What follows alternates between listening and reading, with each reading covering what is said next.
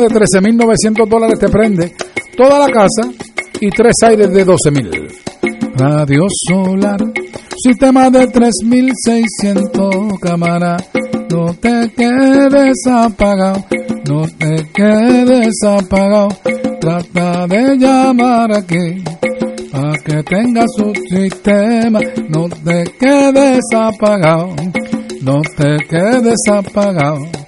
Que tengo un sistema solar que a ti te va a convenir. Hoy no te quedes apagado, no te quedes apagado. Un sistema solar que te puede a ti ayudar y no te quedes apagado, no te quedes apagado. Comprarte un sistemita para que no te quedes sin energía. Sistemas solares desde 3.600 dólares el sistema de 3.600 dólares te prende. Nevera, luces, abanico y televisor de 6 de la mañana a 12 de la noche. El sistema de 5.000 dólares te prende. Nevera, luces, abanico, televisor y lavadora 24 horas. Y ahora estamos poniéndole 6 plaquitas a 5.500. Mire, brutal. Déjate orientar a tu casa iré a montar un sistema solar. Déjate orientar. Que yo te hablo aquí con la verdad. Sistemas solares desde 3600. En ningún lado tú vas a conseguir algo igual. Solo tienes que llamarme a mí. ¡Ay! Sistemas solares desde 3600 y no queremos que pases un momento mal, que te quedes sin luz cuando más la necesitabas. Solo me tienes que llamar Ponme tres anuncios y seguimos para que la gente escuche el, el numerito y volvemos aquí al control.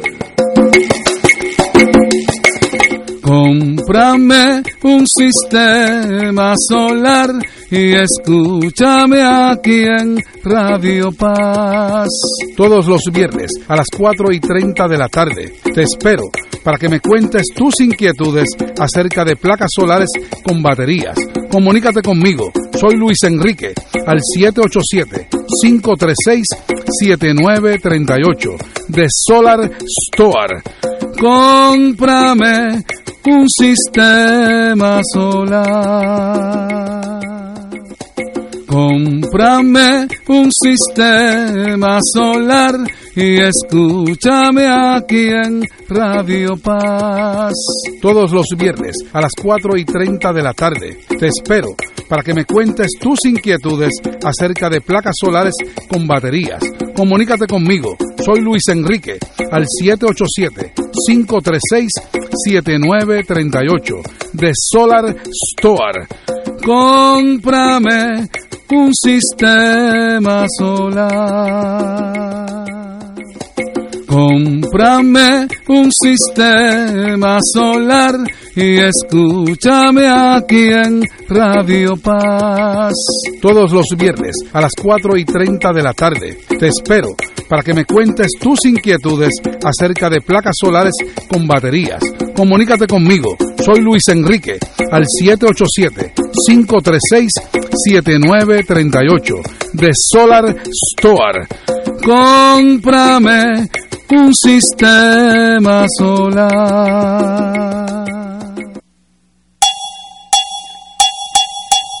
Recuerde que el sistema de 3600 te prende nevera, luces, abanico, televisor, no se paga IBU. El sistema de 5000 te prende nevera, luces, abanico, televisor y lavadora 24 horas. El sistema de 8500 te prende toda la casa y un airecito de 12000.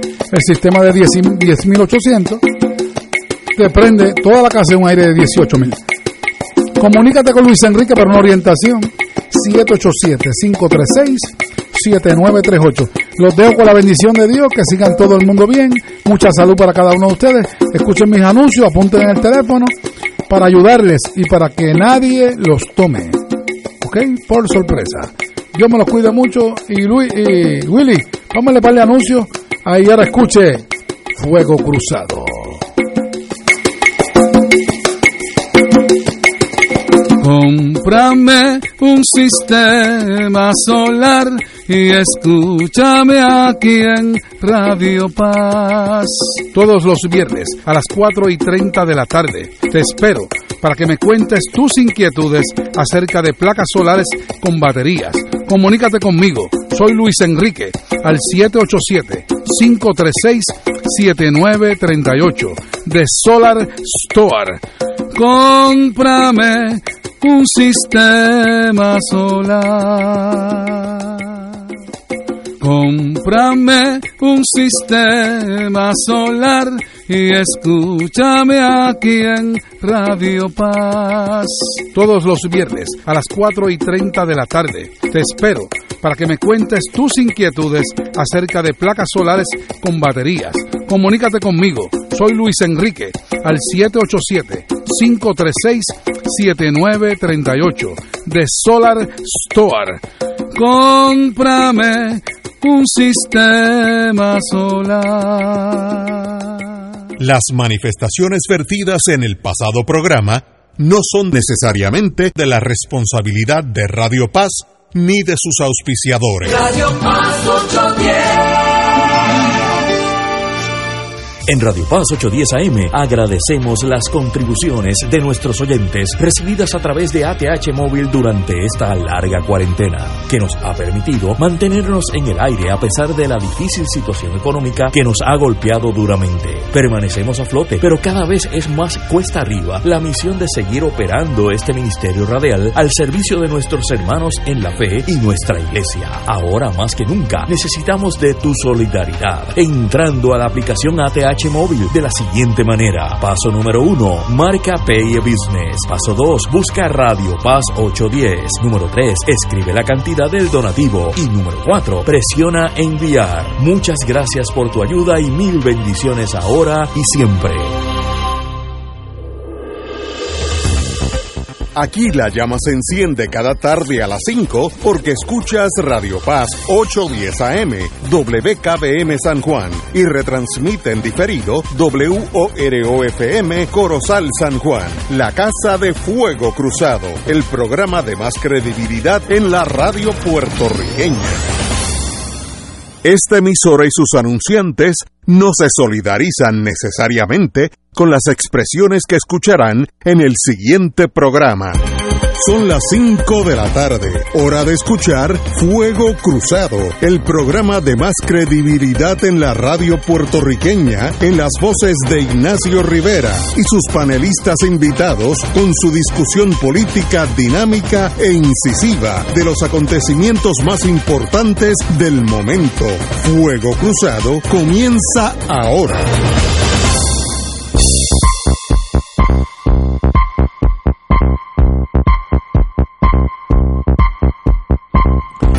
Muy buenas tardes, Boys and Girls de Fuego Cruzado. Hoy es viernes, que eso es una siempre buenas noticias. Tenemos antes, para no hacerlo perder tiempo, al doctor Cabanilla en la línea. Doctor, muy buenas tardes. Está en la línea, doctor. ¿Me escucha? sí, ahora el problema era aquí, no, no era allá. Bueno, dígame, ¿por dónde es que vamos? Hay buenas noticias, yo creo que sí, pero dígame usted. Pues sí, las noticias siguen siendo buenas como antes. Qué bueno. Eh, la curva de, de Puerto Rico eh, sigue en descenso, eh, según la- el, promedio móvil de que calcula Johns Hopkins todos los días. Eh, todavía no hemos llegado eh, a una meseta absoluta. Eh, esperemos que, que esa meseta se forme pronto o que siga descendiendo, pero que no vuelva a subir de nuevo. Eh, pero lo curioso es lo que yo había mencionado el otro día también, que, que este fenómeno no es limitado a Puerto Rico. La, mejoría eh, es algo mundial, eh, con pocas excepciones. Todos los países eh, siguen bajando eh, su tasa de, casos nuevos. A pesar de, como dije anteriormente también, a pesar de la, la- la variante esta británica que es más contagiosa, aún en Inglaterra ha seguido bajando de una forma precipitada el número de casos nuevos, hasta el punto que ellos ahora mismo están en el punto más bajo desde los últimos cuatro meses. O sea que si sigue bajando, pues va, va todavía a, superar eh, el, número, o sea, va a superar la, la, tasa de casos nuevos eh, que había hace cuatro meses, o sea que va a ser más baja, lo que quiero decir. Qué bueno. Eso es curioso porque ya, ya esa cepa británica lleva bastante tiempo eh, circulando por ahí en Inglaterra y en Estados Unidos, según los, datos que, he leído en la prensa, ya está propagándose de una forma eh, bien prominente. Eh, sin embargo, eh, no se ha reflejado todavía la incidencia de, casos nuevos. Así que algo, yo no sé si es que está pasando algo con este virus, que se está cansando, no sé. pero pero algo curioso está ocurriendo. Y no, y no y no será que ya muchas personas en el mundo entero están vacunados y eso le, limita el campo. No creo, porque fíjate que se supone que para tú ver ese cambio, eh, o sea, que empiece a descender de forma importante eh, los casos nuevos, tienen que llegar a lo que llamamos la inmunidad de rebaño. Sí. Y para eso necesitamos 70%, y ni siquiera Israel ha llegado ahí. De hecho, Israel está primero en el mundo en vacunación, lo tiene 68%, y hasta ahora, eh, en vez de ir bajando la curva, estaba subiendo un poco. Ahora empezó a bajar es posible que en el caso de Israel, pues sí, empiece a reflejarse la, la inmunidad de rebaño pronto, porque ya, ya están ahí cerca del 70%, así que es posible que sí, pero para otros países del mundo, que tenemos como por ejemplo Puerto Rico, tenemos eh, solamente eh, un 10.8% de la población que está vacunada, pues no se puede atribuir a eso. Estados eh, Unidos está un poco más adelante de nosotros que nosotros, está en 14% de vacunación y que tampoco se puede atribuir a eso. Inglaterra está más avanzado que, Estados Unidos, eh, pero tampoco está cerca, está bastante lejos del 70%. Eh, lo otro preocupante pues es la, cepa esa eh, surafricana, eh, porque la cepa surafricana, la preocupación es que tiene, tiene muchas mutaciones en la proteína S. La proteína S es la que la vacuna eh, pues tiene como diana, ¿no? Como blanco, eh, producir anticuerpos en contra de esa proteína es lo importante porque esa es la proteína que usa el virus para entrar al cuerpo humano, ¿no? Cuando se pega al que llamamos ACE receptor, al receptor ACE, y entonces penetra el cuerpo, así que al inhibir la proteína S, pues inhibimos la, infección. Pero ¿qué pasa? Que la, las otras mutaciones, como la cepa británica, por ejemplo, eh, pues solamente tiene una mutación eh, en, la proteína S, pero la, cepa surafricana tiene múltiples mutaciones en la cepa S, en la proteína S, y al tener múltiples mutaciones, pues entonces la protección del anticuerpo que produce o que, provoca la vacuna, pues entonces bastante menos. Y por eso es que resistente, parcialmente resistente, porque se nos dice que es, bastante menos efectiva eh, la vacuna en la cepa eh, surafricana pero no es totalmente inefectiva, todavía nos protege algo y pues están trabajando obviamente en producir ahora eh, vacunas eh, en contra de la mutación o de las mutaciones esas eh, de la cepa surafricana, crear una vacuna nueva, lo cual querría decir que si eso se convierte en un problema, tendríamos que entonces empezar a vacunar de nuevo. Sería como empezar de nuevo, ¿no? Eso es bastante preocupante. Es preocupante también el hecho de que los anticuerpos monoclonales habíamos discutido anteriormente que se pueden utilizar para atacar eh, la enfermedad durante los primeros 7 a 10 días. Recuerda que habíamos hablado de eso y habíamos eh, dicho también que había un problema de que estaba desperdiciándose esos anticuerpos que estaban quedándose ahí, nadie los estaba, los médicos no los estaban eh, respetando.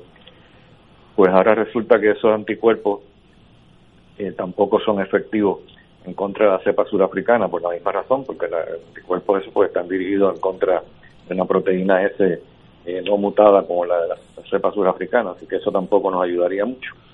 Nos quedaríamos, como habíamos hablado antes, con la cuestión esta de tratar la metilprednisolona con, con el, protocolo de nosotros, pero para mí esa es la preocupación más grande ahora mismo.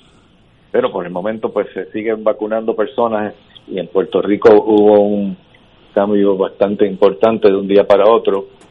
Eh, se, vacunaron hasta ahora 337 mil eh, personas, que fue un salto de 314 mil el día antes. Eh, son 23 mil vacunas, o sea, 23 mil personas vacunadas en un día, que me pareció muchísimo, pero yo me sospecho eh, que muchos de esos vacunados son para la segunda dosis, ¿no? Veo, Probablemente los están contando juntos. y los cuentan juntos, pues van, a ser Va, a ser el doble, básicamente. Bueno, no, no el doble, porque ahora, ahora mismo, por ejemplo, en el auxilio se estaban vacunando 500 personas eh, con la primera dosis en un, en un solo día y 200 personas para la segunda dosis. Veo. El mismo día también. Es, como, como cinco séptimas partes del total de vacunados. O sea que probablemente serían unos 16 mil y pico de, vacunados en vez de 23 mil. Pero que de todas formas es un buen número. Si seguimos ese ritmo, pues posiblemente para verano quizás alcancemos el 70%, especialmente ahora que están hablando de que, de que van a haber más vacunas disponibles. en cuanto a la vacuna de Johnson Johnson, que es la que se da una sola dosis, que sería una ventaja grande, esa todavía no se sabe cuál es el destino, porque está, está sometida ya al FDA, pero el FDA todavía no, se ha reunido para discutirlo. Ah, wow. Eh, en la prensa salió que la AstraZeneca, la compañía británica de la Universidad de Oxford, trabaja en una nueva versión de la vacuna para adaptarse a estos nuevos cambios, la africana, lo que sea. ¿De qué están hablando los ingleses? Sí, porque el problema con la AstraZeneca es, que cuando lo estaban usando en Sudáfrica, eh, encontraron que no había diferencia entre los vacunados y los no vacunados, o sea, los que se le había inyectado el placebo. Y les parece que por la cepa surafricana esta, que es resistente a la vacuna de AstraZeneca. Veo. Así que tienen que rediseñar la vacuna ahora, como anteriormente, ¿no? Tienen que cambiar la estrategia. Y si este virus sigue mutando de esa forma, pues se puede convertir en un problema. Wow. Wow. Yeyo, ¿estás en la línea? Sí, señor, y muy buenas tardes a todos los que nos escuchan, al doctor Cabanilla, Ignacio y a los, otros dos panelistas. Doctor, la pregunta es, ¿cuál es la tasa de infectividad, de infección prevaleciente ahora mismo en Puerto Rico? Eh, quiere decir, la tasa de positividad te refiere al, al, por ciento de personas de infección. que son positivos cuando se les hace la prueba. Sí, porque se está mencionando, se estuvo mencionando. Antes era como 15%, ahora mismo no, se sabría decir porque no estaba mirando últimamente. Pero era lo traigo a colación debiera ser 5% menos. En la interpelación de la secretaria de Educación se mencionó que que Puerto Rico la tasa de infección todavía no había bajado alrededor de un 5%, que es lo que se eh, utiliza como vara para que un área está más o menos bajo control. Sí, eso, es correcto. Había sido, la última vez que yo miré, era como 15%, después creo que había bajado, me parece que a 12%. Lo ideal es 5% o menos. Eh, pero eso realmente a mí no me preocupa tanto eh, como el hecho de que si ella está hablando de, la, de las escuelas, eh, realmente hay, estamos dando palos a ciegas y hoy salió o ayer salió un artículo muy importante en, el periódico El País eh, donde eh, revelan datos de, Cataluña eh, de los niños en la escuela y ha, encontrado que los, ya ellos habían descrito esto anteriormente que yo lo había, lo había mencionado en mi, en mi última columna que en Cataluña se ha demostrado que el abrir las escuelas no ha resultado en una tasa más alta de, de contagios en la comunidad general, que era uno de los, de los, de los temores, ¿no? Que porque los niños cuando se infectan, eh, raras veces eh, se, enferman de, con, condiciones serias. Por lo tanto, la infección en los niños, pues no es de tanta preocupación. La preocupación mayor era que después fueran a llevarlo a la casa y lo fueran a propagar en la comunidad, que entonces la epidemia pues se agravara. Pero ellos lo que han encontrado es que los niños eh, por alguna razón no, no infectan tanto eh, a las otras personas. eh, el adulto promedio, cada adulto que esté enfermo con COVID, usualmente contagia de dos a tres personas.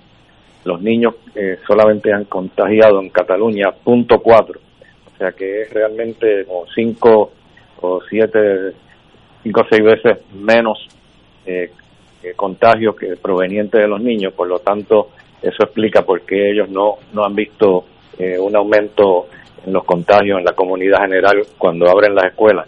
Yo creo que eso es algo importante que hay que mantener en mente, porque nos pasamos hablando de, de especulaciones más que de datos, por lo menos estos, estos son datos eh, sólidos eh, que vienen de, de allá de España, donde, donde han hecho un trabajo excelente y no solamente eh, epidemiológico, sino también como parte el, rastreo que ellos hacen también es bien bien importante la forma que lo han hecho es, bastante una forma bastante seria y organizada y yo creo que tenemos que aprender de ellos en Estados Unidos también han dicho eso también que que no que realmente no hay no hay una preocupación no, no debiera haber una preocupación tan seria en términos de abrir las escuelas pero hay mucha gente que, se dejan llevar por por lo que ellos piensan eh, que debe ser, no, no con lo que es.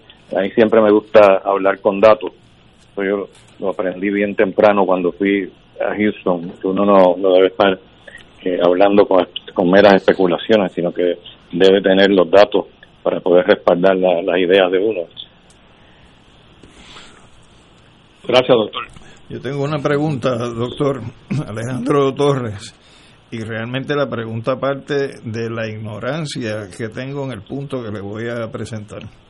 Yo escuché esta semana en la radio un debate donde incluso hubo otro médico muy reconocido en el país eh, que le dio la razón al, mayor general eh, que dirige la Guardia Nacional, donde se señaló que a personas que, perdón, vacunas que eran para la segunda dosis, se les había aplicado a personas en primera dosis.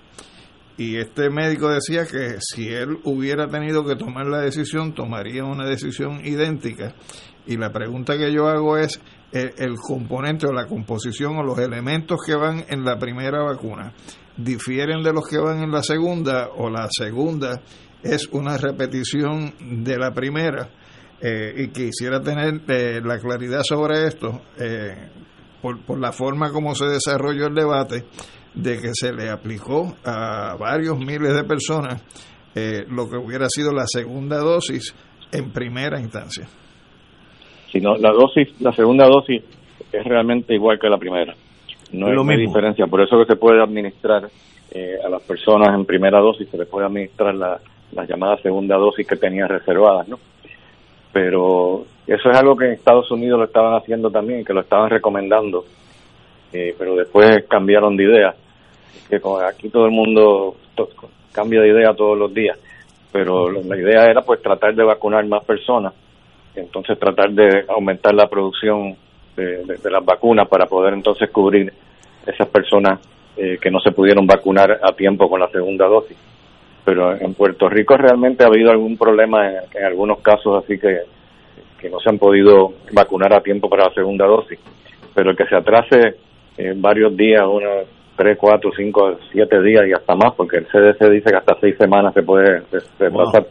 Pero de nuevo, se están hablando sin, tener muchos datos, porque porque no se ha hecho ningún ningún estudio donde se haya atrasado eh, la vacuna por seis por seis semanas para determinar si hace alguna diferencia pero la lógica le, dice a uno que atrasarlo por unos pocos días no debe hacer gran diferencia.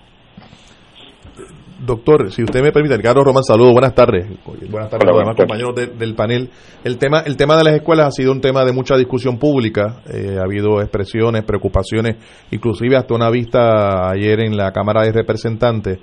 Eh, sabemos, eh, conocemos, gracias a, los medios, que se ha determinado no vacunar a los niños pero en la apertura escolar hay estudiantes que cuentan con 16 años de edad, 17, 18 años, decirlo, ya los que van a, están más próximos a graduarse de escuela superior, a ese grupo tampoco se le va a vacunar.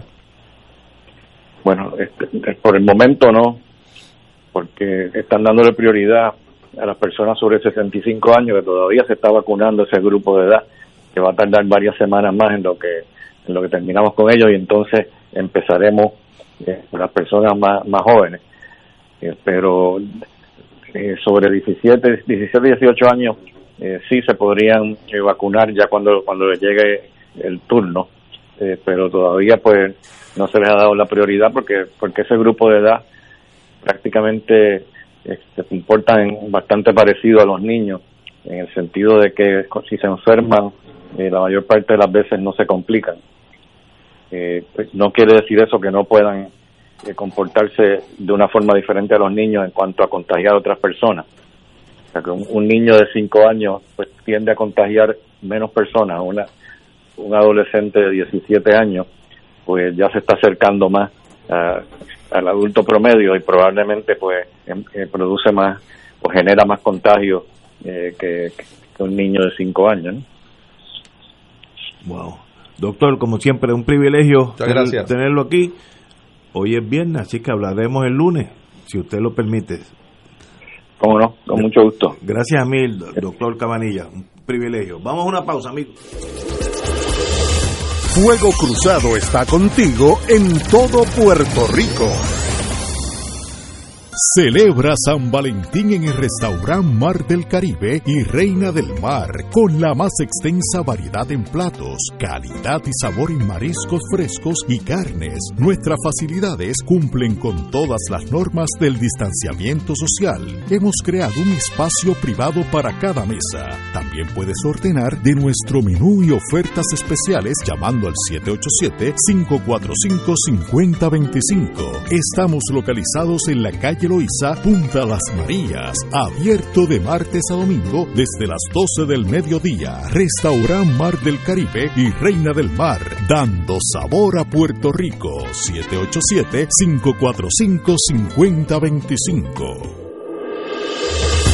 Fuego Cruzado, el programa de más credibilidad en la radio puertorriqueña, es ahora la tribuna abierta de análisis noticioso, con diversas perspectivas que exploran el trasfondo de lo que acontece a diario y cómo nos afecta. Escucha Ignacio Rivera y sus panelistas invitados de lunes a viernes en Fuego Cruzado en transmisión diferida a las 10 de la noche por Oro 92.5 FM. Apelamos a su corazón para salvar la vida del joven de 21 años Luis Ángel López Pérez, quien se encuentra recluido en el centro Médico de Río Piedra. Se solicitan donantes de sangre de cualquier tipo para Luis Ángel López Pérez, quien sufrió recientemente un aparatoso accidente automovilístico. Los donantes pueden llamar al 787-777-3844, 777-3844 o al 787-777-3535, extensión 6550. Dona sangre, Como parte de la conducta ética que debe regular lo que piensa, hace y dice cada rotario antes de actuar, este debe plantearse lo siguiente. ¿Es la verdad? ¿Es equitativo para todos los interesados? ¿Crea buena voluntad y mejores amistades? ¿Es beneficioso para todos los interesados? Esta es la prueba cuádruple. Mensaje del Club Rotario de Río Piedras. Y ahora continúa Fuego Cruzado. Yo siempre he dicho, y eso no lo aprendí yo, que en las crisis uno ve lo mejor y lo peor del ser humano, en la misma, a veces en la misma dosis. Hoy salió una noticia en el mundo angloparlante que millones de la ¿cómo se llama estas cosas? Este, mascarillas. Mascarillas N95, que son las la bravas, estas son las mejores de todas, las que usan los doctores. La Wilson Wilson le dice. Se han vendido millones de máscaras falsificadas que la han comprado los hospitales norteamericanos, instituciones americanas, agencias del gobierno en por lo menos cinco estados. Y una fue en Washington State la, y al gobierno federal también se le vendieron y dicen que tiene el sello Made in the USA, que no es verdad, y el sello de que era M3M, que es la, que producía la M N95. Y yo digo, eso es típico de los timadores, igual que ayer ayer hablamos del billete pegado que se vende aquí en Puerto Rico desde que yo nací. Pues alguien allá dijo, tal vez en un país, no sé, no, no, no me voy a imaginar, no voy a decir quién es porque estaría especular, dijo, si Estados Unidos dijo que la N95 es la mejor mascarilla del mundo, yo la voy a hacer aquí, en vez de valer 2 dólares, más bien me vale 15 centavos, tal vez no sea igual de buena, pero la vendo por un peso. Esa es la teoría de la globalización del tumbe. Exacto, un tumbe internacional. Y ya salieron en Estados Unidos, el gobierno federal también las compró, porque decían 3M, que era la compañía norteamericana que la produce, y el Made in the USA, todo falso. Por tanto, señores, tengan cuidado con lo que están comprando por ahí. Espero que las vacunas sean las vacunas que son, ¿no? Oye, sí, que no sea agua, agua destilada, me la vendan a... Bueno, pero eh, como dije, en las crisis tú ves lo mejor y lo peor del ser humano. En toda, en toda, eso no, no tiene excepción. Pero anyway, estamos aquí, eh, Romancing the Stone. Eh, vamos a hablar, vamos, como decía José Arsenio Torres, ese hombre grande de la pensante, profesor y de en la radio. ¿Tú sabes, alguna vez me preguntó de dónde yo era. Ajá. Y yo dije, ¿por qué me estará haciendo esta pregunta? Me digo, porque es que yo, todo el mundo dice José Arsenio Torres, pero yo soy José Arsenio Torres Rivera. ah, bueno, por el Rivera. A ver si había son mis apellidos. Qué bueno. Eh, ayer hubo una controversial comparecencia de la señora Aponte, la designada secretaria de Educación, a la Cámara de Representantes, eh, y sencillamente terminó como José de la Aurora. Fue una cosa eh, que merece la crítica de, para mí, de todos, de todos los lados.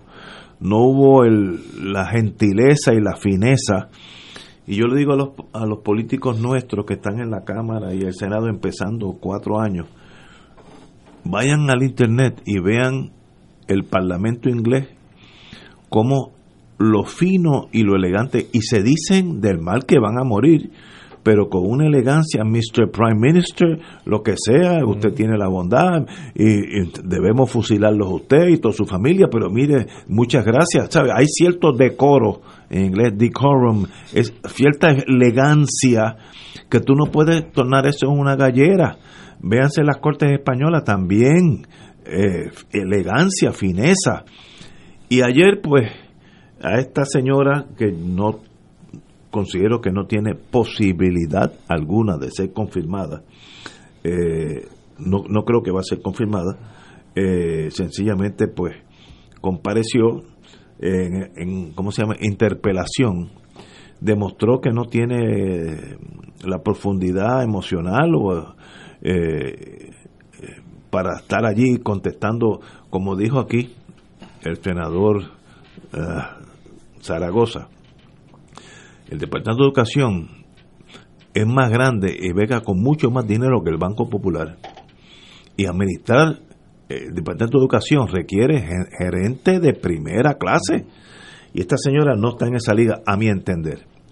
Para mí se me salió de mi mundo cuando ella no hizo nada, cuando la prensa averiguó que le habían puesto de número dos un gatillero político, no sé ni el nombre y es irrelevante, eh, porque eso es... Pero ella se quedó callada, etcétera, y ese es el que va a ser, ese es el que va a correr el Banco Popular. No, es, no es que se quedara callada, es que se comprometió, primero porque le tomó por sorpresa, pero se que eso sí comprometió habla mal. que, que ese mismo día Iba iba, a- tomar cartas en el asunto. Y no- Y hasta el sol de hoy, las cartas parece que están todavía en la caja de baraja. Las cartas no, han- no las han No, sacado. todavía, todavía Pero yo que no ha salido. Tú estás insinuando que ayer hubo un examen Sí, sí. a la, Sí, sí. a la secretaria Y de no- Educación y se colgó en el examen Sí, oral. Tiene, tiene. Ahora, si eso es así, también hay que cri- criticar, criticar los interpeladores donde no fueron elegantes. Miren, sean elegantes y luego le votan en contra, lo que sea. Le digo, el que va a votar en contra es el Senado, pero, pero sean elegantes. Eh, eh, fueron hasta insultantes con esta señora, esta dama, que le dijeron, usted sabe si dos y dos es cuatro, mire, lo que está diciendo, usted es tan bruta que no puede ni entender esto. Usted tiene un alguien que le está diciendo lo que tiene que, que contestar, porque ella vacilaba mucho en contestaciones. Eh, los dos los dos no dieron el grado. Hay que tener elegancia. quien le preguntó el 2 más 2 es 4 tenía la capacidad para hacer ese análisis en la ecuación de saber que era, el presidente de la Cámara. El presidente de la, Cámara, de la obviamente, pero no, no. Decoro, hay que tener elegancia. Ah, que luego usted jale el gatillo y la fusila. Eso es después. Durante el procedimiento, usted se comporta, como dicen en, en las Fuerzas Armadas, as an officer and a gentleman, como un caballero y un oficial de los Estados Unidos, en este caso un oficial de Puerto Rico. Y no esta gallera, esta cosa. Y entonces salió el expresidente de la Cámara, Méndez, Johnny Méndez, y aquello formó un, me recordó aquellas vistas de maravilla con aquel señor Jiménez, no, Juárez, Juárez. Calero, Calero, Juárez, que, que, gritaban lo mismo. El del fotuto también. Señores, pero sean elegantes, no no sé cómo decir esto más. Eh, eh, Yello, usted tiene la palabra. Mira, yo creo que se faltaron el respeto a ambos lados, eh, tanto los legisladores con ella y ella con los legisladores, porque yo no vi toda la vista, pero vi incidentes de la vista, particularmente cuando el turno lo consumió el representante del PIB, eh, Denis Marque y tú veías a una secretaria cuando él le hacía las preguntas que casi no hablaba. O sea, y hay que tener en cuenta que el legislador tiene un sinnúmero de minutos para consumir en el término en el de preguntas y respuestas. Y, y, y, la respuesta cuenta en contra del, del tiempo que tiene asignado. Y yo vi a una señora, Elba, Elba Ponte, que no quería contestar o que casi no le salían las palabras y yo decía, algo le pasa a esa señora, ¿no? Eh, después, hoy en otro programa de radio, escuché a una legisladora, representante también, diciendo que le habían dado instrucciones a la, a la, a la secretaria designada de que hablara lento, pero, pero se excedió y habló demasiado de lento. Bueno, lo hacía entonces a propósito para consumir los minutos que le habían concedido al legislador para hacer preguntas. Y yo creo que eso es una falta de respeto, no solamente al legislador, al pueblo de Puerto Rico, porque el legislador allí está en representación del pueblo. Así que hubo una falta de respeto de ambos lados y la consecuencia tiene que ser solamente única, colgarla. La, yo, si yo fuera senador hoy, le votaría en contra de esa designación y el problema que tiene educación es que el número dos, el subsecretario que tú dijiste que nombraron hace, hace un momento, Joaquín eh, Sánchez creo que se llama él, hoy sale a relucir que tiene unas faltas en una investigación, una auditoría que hizo el gobierno federal y una auditoría interna del mismo Departamento de Educación. Así que los dos que están en la cabeza del Departamento de Educación, que es el departamento que a mi juicio más importante para el pueblo de Puerto Rico, los dos deben de ser eliminados de esas posiciones y aquí, hay uno responsable nada más, que es obviamente el gobernador de Puerto Rico que tiene que tomar acción y también debe de reevaluar lo de la apertura de las escuelas porque hoy el CDC emitió unas guías nuevas sobre la apertura de las escuelas. Yo no he visto el documento, pero ya está en los medios de que se emitió en el día de hoy y es a la luz de esas nuevas directrices que se deben obviamente eh, proceder con la apertura de la escuela, pero primero tiene que nombrar a un nuevo secretario de Educación. Estoy de acuerdo, compañero. Yo, yo lo que pienso sobre lo, lo, que fueron los incidentes que se dieron en esta discusión ayer, ahora ya hablando con mayor seriedad, es que los procesos de interpelación no son eh, procesos para llevar a una persona a lo que sería el banquillo de la Inquisición, sino que son procesos para uno tratar de acceder a información que le permita a uno formar una idea de cuál es la capacidad cuál es eh, el, el, enfoque, cuál es la política pública que se vaya a implantar por un secretario o secretaria desde el punto de vista de la dirección del departamento y quizás levantar preocupaciones que puedan venir desde la ciudadanía eh, para que el secretario o secretaria designado tome en consideración a la hora de la posibilidad de su confirmación eh, en el nombramiento que se ha hecho por parte del gobernador. Así que me parece que ese estilo de utilización de una interpelación para sencillamente llegar allí con el látigo en la mano y golpear no debe ser eh, lo que se produzca eh, en la Asamblea Legislativa. Eso independientemente los méritos o deméritos que demuestre la persona eh, en el proceso.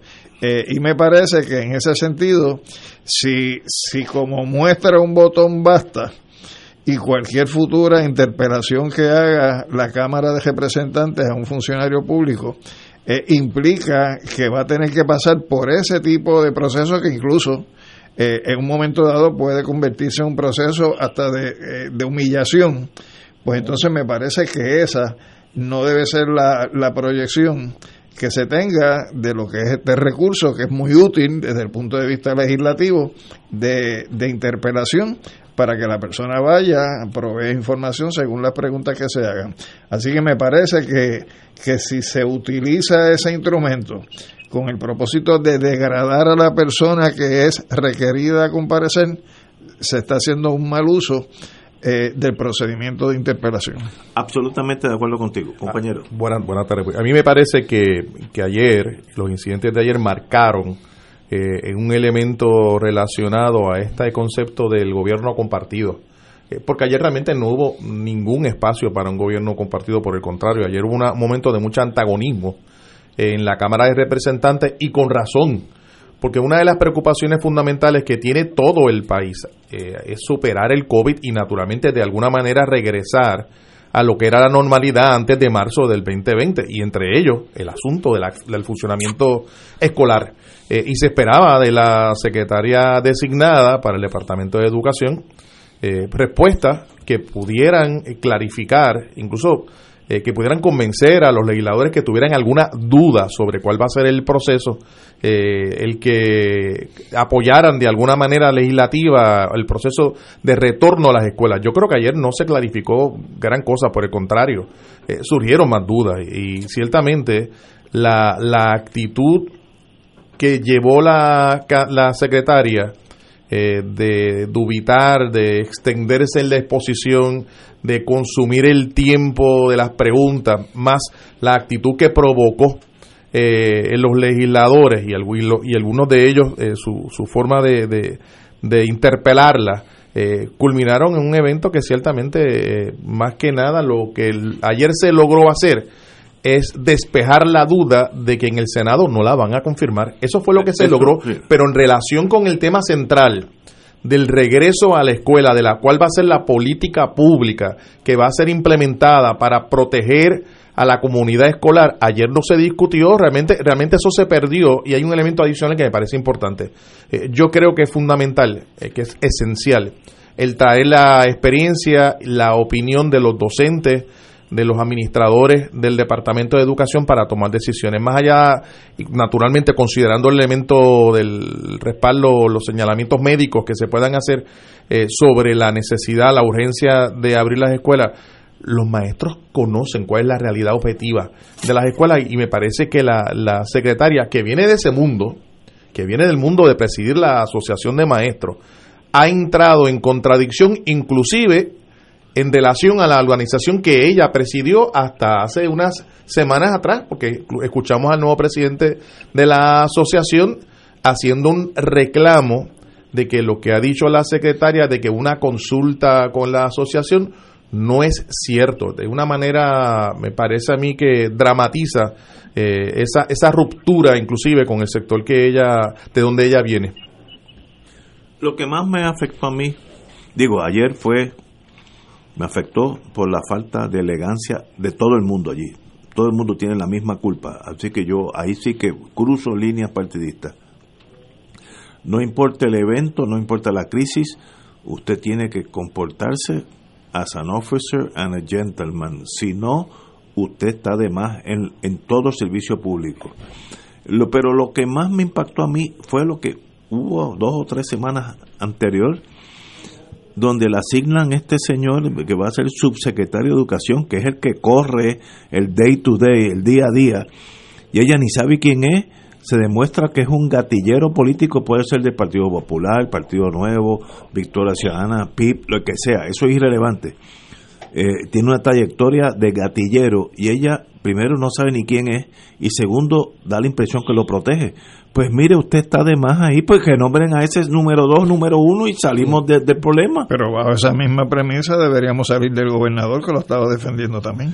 Eh, yo, yo, yo critico al gobernador en defenderlo, en defenderla. Porque no, en defenderlo. ah, pues, no, también. no sabía eso. ha defendido ese nombre mío. No sabía eso. A mi amigo y querido amigo, pues mal hecho. Usted, ese, usted es la posición de, como decía Charles de Gaulle, cuando yo hablo, habla Francia. Y si usted es gobernador de Puerto Rico, cuando usted habla, habla Puerto Rico, no habla usted ni el partido. Usted, tiene que elevarse al nivel donde debe estar usted. Si defendió este señor, que yo no sé quién es, pero la fama que tiene todos los que amigos míos dicen que es un hitman del Partido Nuevo, esa no es para la posición número dos. Dele una consulta de esas bobas que gana el mismo dinero y se queda en su casa. Pero bendito, ¿cómo tú vas a decir eso? eso, eso, es alimentar la corrupción todavía más. Sí, sí, pero para tener corrupción con un tipo en el poder. Es que, la alternativa no, puede ser. La alternativa no puede ser darle un puesto de adorno y pagarle lo mismo. Estaba tratando de, que, consiga, que consiga trabajo en el sector privado ya. Que no lo va a conseguir. Pues, estaba pues, tratando de no estaba tratando de transigir un caso malo. No, pero no, no, no. Oye, ese, es el tipo de transacción que yo como juez no te la voy a permitir. Y, y, no es que el gobernador lo haya defendido, es que la impresión que tenemos todos es que lo promovió que ese nombramiento viene desde Fortaleza. Pues mira, que no, a, que la legislatura, el Senado, no apruebe a esta señora. Y mientras ese señor esté dando tumbo por allí, que no aprueben el que sea.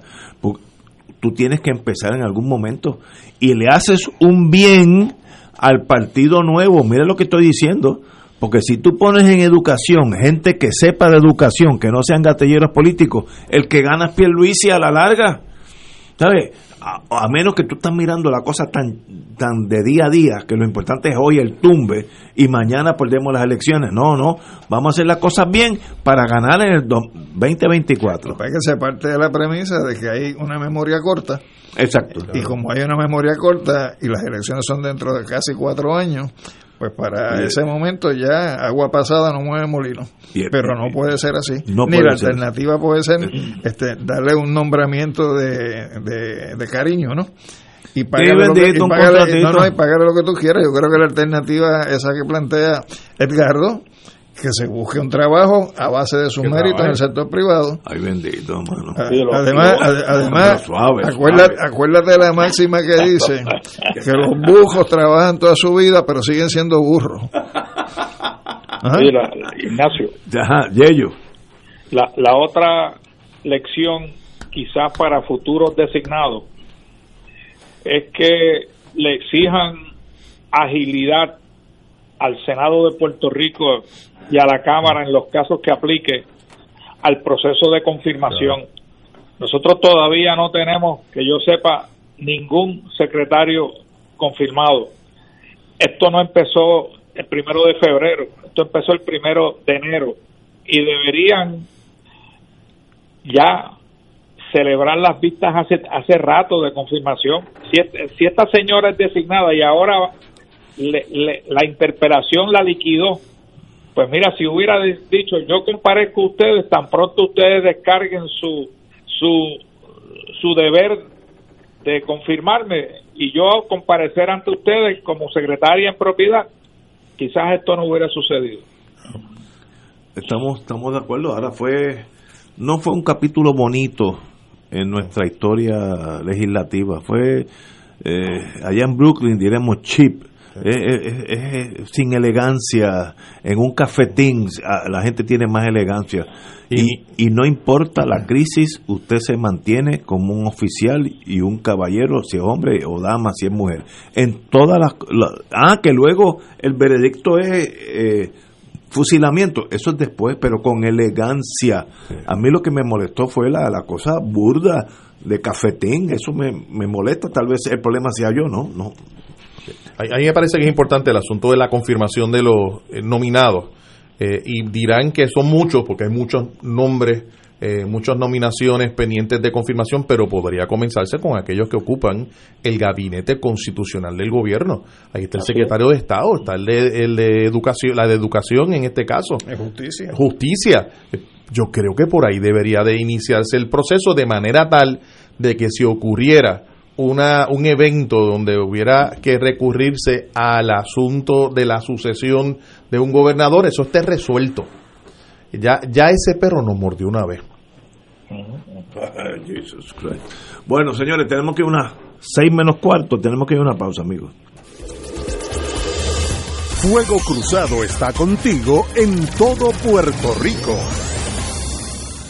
Mensaje de la Hermandad de Empleados Exentos Docentes de la Universidad de Puerto Rico. Señor gobernador, mientras usted está tratando de defender la universidad, el contratista Jorge Jado busca cómo destruirla. Insiste en eliminar nuestro convenio, cual se le extiende a otros grupos de trabajadores universitarios y ha sido fundamental en el desarrollo de la universidad por las pasadas cinco décadas. Jado pretende mantener su contrato de 240 mil dólares a costa de los derechos de los trabajadores. Los trabajadores universitarios no permitiremos la eliminación de nuestro convenio. Señor gobernador, evita una confrontación innecesaria. Se solicita donantes de sangre de cualquier tipo para el paciente Manuel A. Rivera Meléndez, hospitalizado en el auxilio mutuo, habitación 413.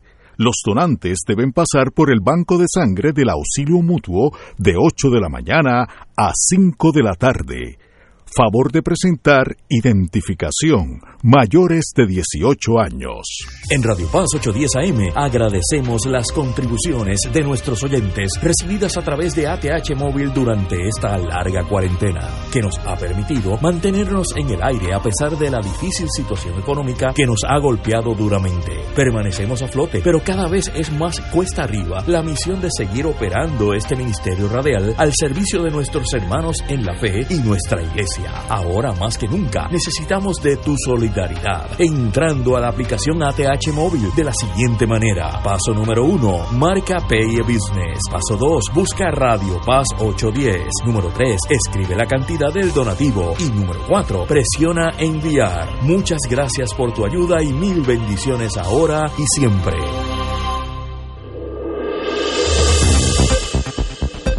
Y ahora continúa Fuego Cruzado.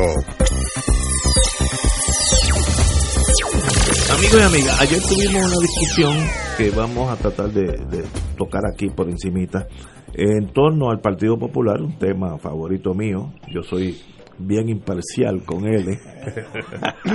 Te van a hacer una estatua en vida. Sí. Allí en la, y, en la no, y ayer teníamos la, la, la ventaja, la, la, la, belleza que teníamos al compañero muriente, a Tato Rivera Santana, y al ex senador Nadal Condé, y que, que defiende el partido, debe decir nuevo, Partido Popular de, de, de la rama de derecha, te, te, defiende la teoría del pacto. El pacto, sí, no, sí. Pero como yo sé que hay populares que no necesariamente piensen así, le mandé un telegrama, ¿te acuerdas? Los, la, uh -huh. época de los telegramas, al compañero Yello Ortiz de para que dé su versión de hacia dónde debe caminar, si existe el pacto, si existe el ELA, si el Supremo se equivocó, por dónde que está el Partido Popular en torno, para qué existe. Yello. El Partido Popular está perdido, este, Ignacio. Mira, lo, lo que hablaban ayer era lo de la deuda. La deuda, y él hablaba, el amigo José Nadal hablaba de lo, de lo irresponsable que habían sido los gobernadores sí, sí. en términos de la emisión de deuda para con Puerto Rico. Todos los gobernadores han sido responsables. Yo, yo creo que yo comparto en parte esa esa visión de irresponsabilidad administrativa de parte de nuestros gobernadores pero también hay que ver cuando tú llegas al poder aquí tienes que analizar qué poderes yo tengo para echar esta isla a, para adelante a pesar de los poquitos autoridad política que tengo porque soy una colonia y, yo no tengo no tengo poder absoluto. Y cuidado si no tengo casi poderes para, para hacer nada. Así que en en, en la circunstancia en que tú operas como gobernante, tienes que ver qué, qué instrumentos tú tienes para la prosperidad para traerle prosperidad a tu pueblo y, y, y, tú tienes que ver que casi no tienes ningún instrumento, porque los instrumentos en realidad los manejas tú por delegación de la metrópolis, en la medida que te lo, te lo permitan. Y en uno de los sí que, y en uno de los instrumentos que sí le han dado delegación bastante absoluta a los gobernantes es, en la emisión de deuda. Claro, con las limitaciones constitucionales que hay en la, en la, en la Constitución de Puerto Rico, que, que nadie le ha hecho caso, ninguno de los gobernantes le ha hecho caso porque se, se, se inventaron lo de la deuda extraconstitucional. Así que eh, hay, hay un grado de irresponsabilidad, pero también hay una falta de instrumentos de desarrollo para Puerto Rico que pueda manejar un gobernante. Y el, poco, el, el, el uno de los poquitos poderes que tiene es la emisión de deuda. Así que, y ellos obviamente quieren porque todo gobernante quiere que el pueblo le recuerde la obra que él hizo. Y en esa y, en esa pelea interna que tiene ese gobernante para hacer obra y ver que no tiene muchos poderes para hacer mucho pues entonces pues emite deuda y que se jorobe el, pueblo no así que emite deuda para hacer por ejemplo Pedro Rosselló hizo proyectos donde no tenían capital para repago como el como el Coliseo de Puerto Rico. Así que y el tren urbano, o sea, se, emitieron contratos y contratos y después no tenían ni para emitir la deuda para pagar esa, esa y Sila cuando llegó al poder no tuvo otra alternativa que emitir deuda para pagar esos proyectos que había empezado el otro gobernador para que para, para que él dejó para su legado. Así que aquí hay obviamente una irresponsabilidad de la metrópoli y una irresponsabilidad de los que emiten los bonos y los que le dan la nota a los bonos, las casas estas eh, clasificadoras. Así que esta deuda en realidad es una lo que yo cualifico y algunos compañeros lo han calificado como deuda odiosa, donde ha habido una ausencia grande de beneficio al pueblo de la, de, de la deuda que se ha emitido y ha habido complicidad de los prestamistas y de las casas clasificadoras. Así que a Puerto Rico, por eso es que es tan importante la auditoría de la deuda, para que ver que aquella deuda no cumple con los requisitos que yo acabo de esbozar y otros requisitos más, para que se declare impagable y que la suma la metrópoli, que es el verdadero responsable de todo lo que sucede aquí en Puerto Rico. Suave, suave, espérate. Pero, compañero. Pues mira, yo creo, estoy totalmente de acuerdo con lo que acaba de indicarnos Yello pero aquí hay un nivel de responsabilidad, Ignacio y Edgardo y ellos, que hay que ponerlo también en la mesa de discusión, que es la irresponsabilidad en las soluciones que se están presentando o se han presentado.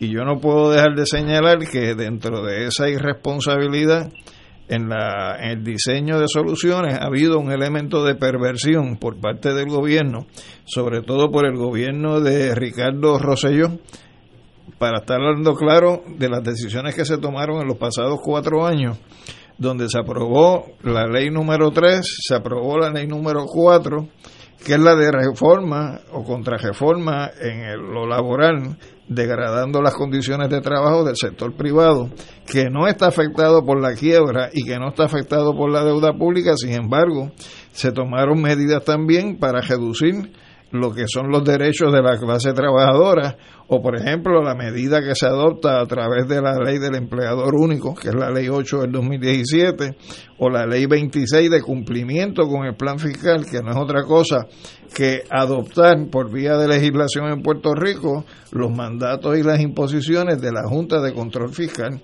Entonces yo creo que en ese sentido es colocar sobre los hombros de la clase trabajadora en el país ya sea en el sector público o en el sector privado, la responsabilidad por las medidas irresponsables que tomaron los gobernantes en este país a lo largo de muchas décadas.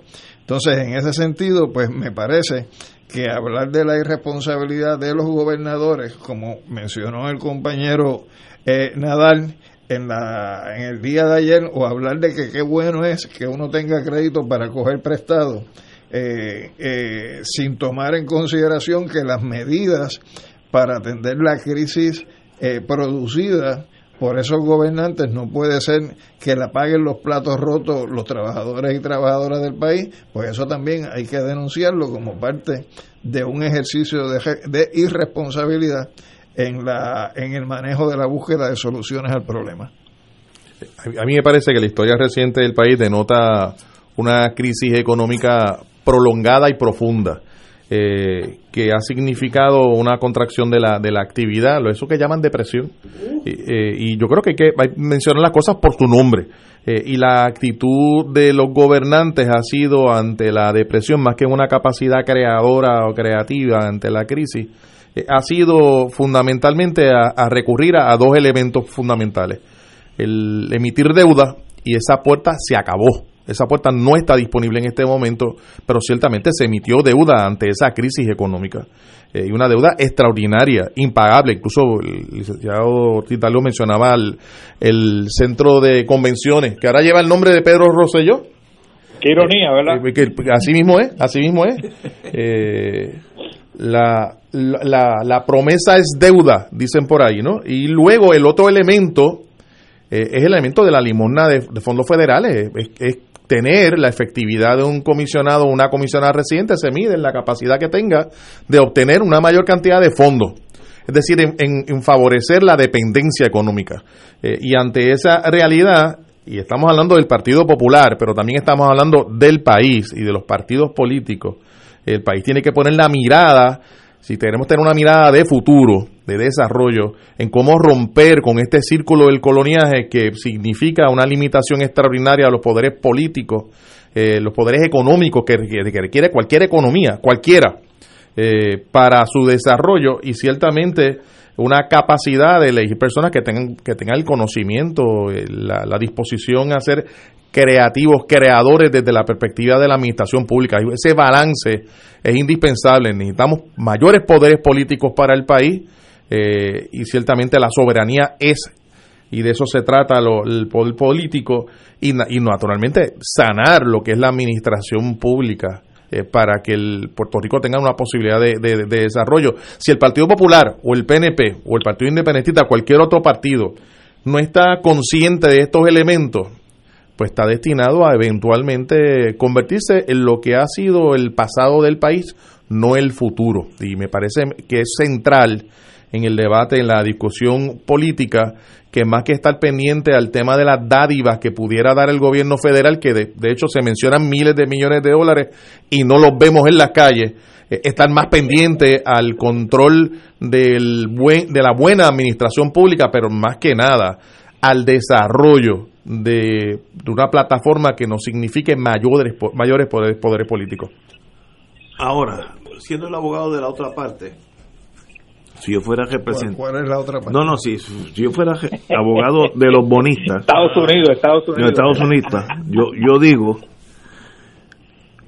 yo le presté a ustedes, a través de 30 compañías de bonos, o sea, que no es, no, no es solamente un, un, un, endosante, sino 30, pero yo le presté a ustedes porque me hicieron unas aseveraciones en los prospectus, como dicen en inglés, eh, que yo, que eso era una buena inversión, que estaba triple exento, y nosotros metimos allí 100 billones de dólares. Ahora ustedes nos dicen que no pueden pagar pues es un problema de ustedes, para eso está la quiebra. Si se van a quiebra, pues no hay problema. Ahora, ustedes tampoco pueden irse a la quiebra porque son territorios, lo cual es una cosa de, lo, de locos, ¿no? Pero... Podíamos, pero ahora no podemos. Exacto.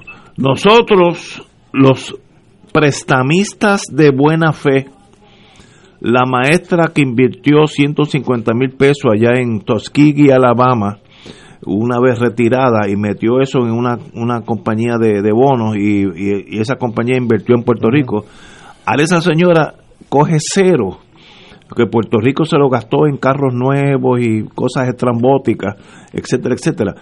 Hay una, una, una alegación que puede tener razón desde el punto de vista del adversario, en este caso, el abogado contrario, que puede tener razón yo presté de buena fe y ustedes no me quieren pagar. ¿Por qué ustedes no me quieren pagar? Si, si es de buena, estoy partiendo. Pero, ahora te pregunto yo, como representante de la otra parte. Muy bien. O sea, tú vas a ir a esas negociaciones sin tu asesoramiento legal. No, yo fui con los mejores. Fuiste con los mejores. Abogados. Y tú no crees que los mejores abogados deberían empezar por leerse la Constitución de Puerto Rico y leyéndose la Constitución de Puerto Rico, ir al artículo 6, a la sección 2, que dice? donde dice cuáles son los límites que tiene el Estado para emitir deuda y saber que si excede el 15% del promedio del monto total de las rentas anuales, no se puede coger fiado. Por lo tanto, si ellos fiaron sabiendo de que eso no estaba permitido, ¿por qué van a estar ahora cobrando una deuda que ellos sabían que era ilegal es comprometerse a la La otra alegación de los bonistas va a ser yo me guié en el mundo internacional, yo me guié por el prospectus. Cuando lo cuando el gobierno de Puerto Rico va al plano internacional, manda como un magazincito, un prospectus que, dicen ahí dicen todas las condiciones. Aunque te diga lo que te diga, hay una constitución pero es y que, ellos tienen que leer esa constitución porque de lo contrario están entrando en el juego que todos jugamos y están consintiendo a que el gobierno se endeude en una capacidad que la propia constitución se la prohíbe. pero, ¿Quién prepara Añádele. No, los, abogados del Estado Libre Asociado, no, no, los abogados privados del Estado Libre Asociado, son que son los que los que yo yo he tenido esos proyectos en mi mano cuando estaba en pueblo y los abogados dicen mire esto es así esto es la, la inversión más segura del mundo es esta es esta pues, Hay un principio en los contratos que dicen que tienen que tener consentimiento, objeto y causa. Y no pueden ser contrarios a la ley, a la moral ni al orden público. Si tú tienes un contrato que va en contra de la Constitución, ¿cómo tú le vas a dar validez? Y ellos. Añádele a lo que ha expuesto el amigo Alejandro Torres, el hecho de que estos prospectos que tú hablas logran esa confiabilidad a base de unas estructuras que existen en el sector privado, que son las casas clasificadoras, Exacto. y otras más. Esto, un montón de ellas. La, la maestra no compra acciones o bonos de esa emisión a menos que ella vea la calificación que le dio una de esas casas. Correcto. Porque eso es lo que le garantiza a ella que esa emisión o ese bono es un bono bueno o un bono malo y por eso le dan de doble A, A, triple A, etcétera, etcétera. Esas mismas casas clasificadoras, el gobierno de los Estados Unidos le metió mano a varias de ellas por fraude, porque estaban calificando emisiones que ellos sabían que eran malas como buenas. Pues y en Puerto Rico ellos tenían, estaban muy conscientes de la disposición constitucional y que la posibilidad era grande de que eso no se pagara y el gobierno no pudiera pagar a la larga. Pero entonces... Son culpables en el proceso, por eso es que la deuda no se debe de pagar. Y las casas de corretaje también lo son. Suave, suave. Eso demuestra que esas algunas de esas casas de corretaje pueden ser también eh, liable, como responsable. por haberme vendido a la pobre maestra de St. Paul, Minnesota, una cosa que, eh, eh, que en vez de una barra de oro era un pastel. Pues también pueden ser. Está bien, pero a la hora de tú pasar juicio sobre si es un contrato y una obligación exigible, tiene que pasar juicio sobre si es un contrato contrario a la ley y en este caso es contrario a la constitución. que tú me digas que el gobierno es responsable, si el gobierno fue responsable, pero ellos fueron cómplices eh, en, esa, emisión. Sí, los corredores, sí, claro. con eso, yo no tengo problema. Yo no tengo problema con eso. Y por lo tanto, y por lo tanto, por donde hay que cortar lo fino, no es porque los bonistas ahora pueden venir a cobrar lo que quieran primero hay que determinar si esos contratos, pues esos contratos se sostienen en ley bajo lo que son las normas del contrato aquí en este ¿Y país. si hay vicio de consentimiento. Pero, aguanta, aguanta. El mundo internacional se rige por esos eh, brochures que le mandan las compañías. Si yo voy a invertir en una compañía en Checoslovaquia, la República Checa ahora, la República Checa, yo ni sé ni cómo llegar a Praga. Asume un riesgo. No, no, en lo que, pero me guío por una... Por bien, pero estás asumiendo un riesgo. No, me, guío por una casa de corretaje que me dice, mira, estas señores, eh, estos señores en Praga hacen unas armas de fuego, que eso es verdad, de paso, excelente, invertir aquí esto por esto y esto y esto. Y muchas veces yo no voy a leer la constitución de la República Checa. Yo, bueno. yo, yo estoy una maestra en St. Paul. Por eso le dio un consentimiento previo a esa casa de. Vamos, vamos a una pausa y regresamos con Fuego Cruzado. Fuego Cruzado está contigo en todo Puerto Rico. Aquí la llama se enciende cada tarde a las 5 porque escuchas Radio Paz 810 AM, WKBM San Juan y retransmite en diferido WOROFM Corozal San Juan, la Casa de Fuego Cruzado, el programa de más credibilidad en la radio puertorriqueña.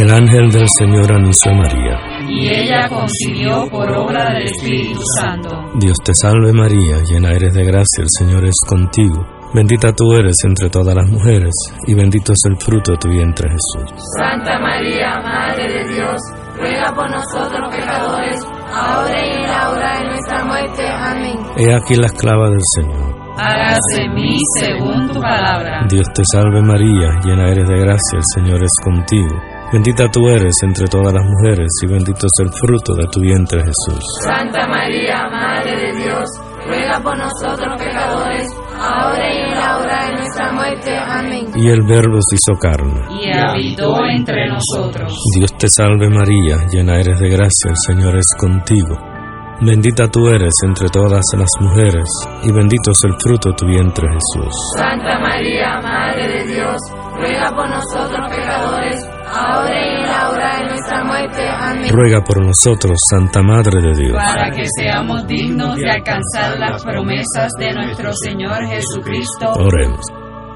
Derrama, Señor, tu gracia sobre nosotros, que por el anuncio del ángel hemos conocido la encarnación de tu Hijo, para que lleguemos por su pasión y su cruz a la gloria de la resurrección, por Jesucristo nuestro Señor. Amén. Gloria al Padre, al Hijo y al Espíritu Santo. Como era en un principio, ahora y siempre, por los siglos de los siglos. Amén. Tú eres Pedro. Y sobre esta piedra mi iglesia edificaré. Retiro de Cuaresma de la parroquia Nuestra Señora de Guadalupe, sábado 20 de febrero, de 9 de la mañana a 1 de la tarde.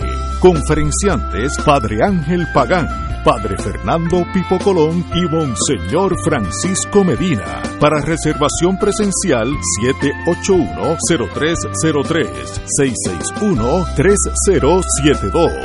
Virtual Facebook Live Renovación Carismática de San Juan. Por YouTube AVI VAPR RCC SJ. Clausura con la Santa Eucaristía presidida por Monseñor Roberto González Nieves, arzobispo de San Juan de Puerto Rico.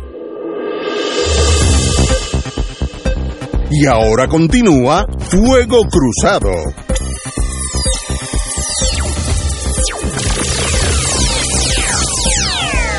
Amigos, amigos, vamos a hacer un paréntesis, luego vamos a seguir con la tesis mía de que hay que... y ellos no te rías, muchachos, luego voy, luego voy contra ti, tengo un alegato. Pero tenemos en la línea un amigo de muchos, muchos años, don Joaquín Villamil. Muy buenas, Joaquín. Hola, buenas tardes a todos. Usted es el fundador, presidente y eh, eh, ejecutivo primario, lo- todos esos títulos de estudios técnicos. Te felicito, te conozco hace No, más pero de- ahora, ahora tengo, ahora tengo un título, ahora tengo un título menos. Ajá. Este, cuando, cuando uno lo elevan a presidente de la junta de directores, Sí, ya. es porque ya no manda. Así que, y ahora yo soy presidente de la junta de directores. Muy bien. Te, te llamé porque en la prensa hoy sale, en la página 30, Nuevo Día, un año récord, el 2020 para la firma Estudios Técnicos, lo cual no me sorprende porque ustedes son una agencia muy seria de hace muchos años. Me acuerdo la ley de la, la ley de cierre, ustedes Cierre, fueron los que hicieron sí. todos los estudios, etcétera, etcétera. Pero ¿por qué en años de pandemia, terremotos, tormentas, ustedes han tenido un año récord, quiere decir que ustedes están ofreciendo un servicio que la gente necesita o las corporaciones necesitan. ¿Por dónde vamos? Mira, eh, primero, esa columna en el Nuevo Día, eh, pues yo hubiera preferido que le dedicaran más tiempo y más, más, más espacio a, una serie de proyectos y, y a hablar del personal de la oficina, que es gente extraordinaria, que a la facturación. Pero yendo a tu pregunta, yo creo que momentos de gran incertidumbre, lo que una empresa como la nuestra provee es certeza. Y, y cuando, por ejemplo, si la economía está creciendo X por ciento y la población está creciendo, pues yo me arriesgo a un proyecto. Pero si la economía no está creciendo, si hay incertidumbre de qué va a pasar en los próximos dos o tres años, pues yo trato de ir a la segura. Entiendo. Nosotros lo que hacemos en la oficina es en proyectos privados y en proyectos del gobierno es un poco introducir el elemento de certeza. Y yo creo que eso explica en parte. Veo. Y eso, ese tipo de servicio ahora está más necesitado que antes. Hombre, seguro, muchacho. Este, tú piensas aquí realmente, bueno, la economía lleva, para empezar, lleva 15 años en contracción. Correcto. Eso ya es un elemento de, incertidumbre inmenso. En esta ocasión, o sea, en este momento, el, el futuro económico de Puerto Rico va a depender mucho de cuántos fondos federales llegan, de, de, cómo se usan, cómo se desembolsan y se usan esos fondos federales. Y sobre otros factores, como por ejemplo el tema de la deuda, eh, las iniciativas del gobierno, etcétera. O sea que una empresa típica opera en un ambiente de mucha incertidumbre. Wow. Eh, ¿Qué otros servicios ofrece estudios técnicos? Pues yo sé que este tipo de análisis no es el único servicio que ustedes ofrecen. No, seguro. Mira, nosotros somos cuatro divisiones. Hay una división que es la de análisis social y política social. Que por ejemplo esa división ah, hizo el plan estatal de prevención de SIDA. Y ahora está trabajando con, con otros programas del Departamento de Salud, programa Launch que tiene que ver con niños, este y la, la los temas de los Head Start, eso trabajamos mucho con eso, o sea, se hace ese tipo de trabajo. El área, y esa la dirige la licenciada Cox, Anita Cox. El área de planificación urbana y ambiental, ¿eh? ambiental, este, ¿qué ha hecho esa? Pues mira, ha hecho estudios, ha hecho 14 o 15 planes de ordenamiento territorial, varios estudios de renovación de centros urbanos, eh, estudios de manejo de reservas naturales, cosas de esa naturaleza. Este, esa la dirige la planificadora Wanda Crespo. En, en el área económica, pues hemos hecho montones de trabajo, desde, desde trabajo sobre por qué la participación laboral en Puerto Rico es tan baja, al eh, impacto del salario mínimo, este hicimos para el DEC todo lo relacionado a OTEC, el Ocean Thermal Energy Conversion Project, este y montones de otras cosas. Estamos trabajamos mucho con los bancos, etcétera, en las proyecciones, los stress tests y eso. Y tenemos una cuarta división que es de estrategia de mercado, que es la que hace el estudio de la penetración del Internet cada año con el SMI, o sea, lo hacemos para el SMI, eh, esa hace también estudios, por ejemplo, de evaluar una compañía de seguro de salud eh, en todas sus dimensiones, eh, con los clientes, con los proveedores, con los empleados, y se hizo un estudio de una completísimo de cómo cada uno de esos grupos veía a la compañía y la competencia también.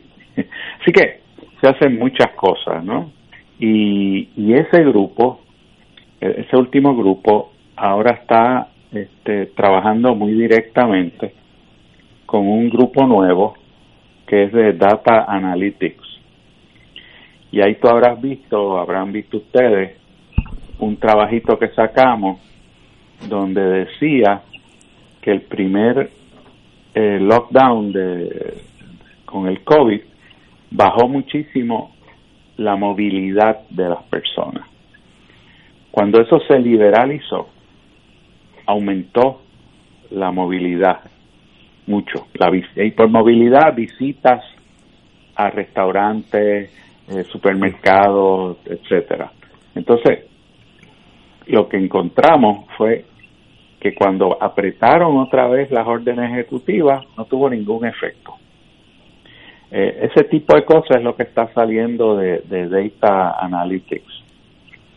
Hicimos un, un ejercicio recientemente que salió en cinco millas, creo que salió, y, y va a salir ahora en la revista de la oficina, donde identificamos cuáles son los lugares en Puerto Rico que tienen al cual más personas tienen acceso. En otras palabras, medimos accesibilidad.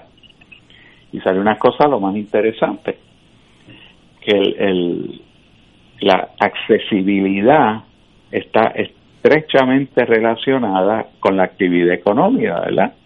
Entonces, si tú ves un mapa de Puerto Rico, tú ves la PR22, la PR52, la PR30 y el área metropolitana como los áreas de acceso. Pero tienes un centro de la isla que es el que está más y, y oeste más rezagado en términos económicos y ahí no hay no hay accesibilidad interesante parecería obvio pero cuando uno lo ve en un mapa te, te resalta la... así que estamos haciendo todo ese tipo de cosas wow y yo me acuerdo cuando empezamos cuando yo estaba en pueblo estábamos en medio de la queja de la ley de cierre, de cerrar los domingos, fue en el 91 que se finalizó, pero ustedes empezaron mucho antes.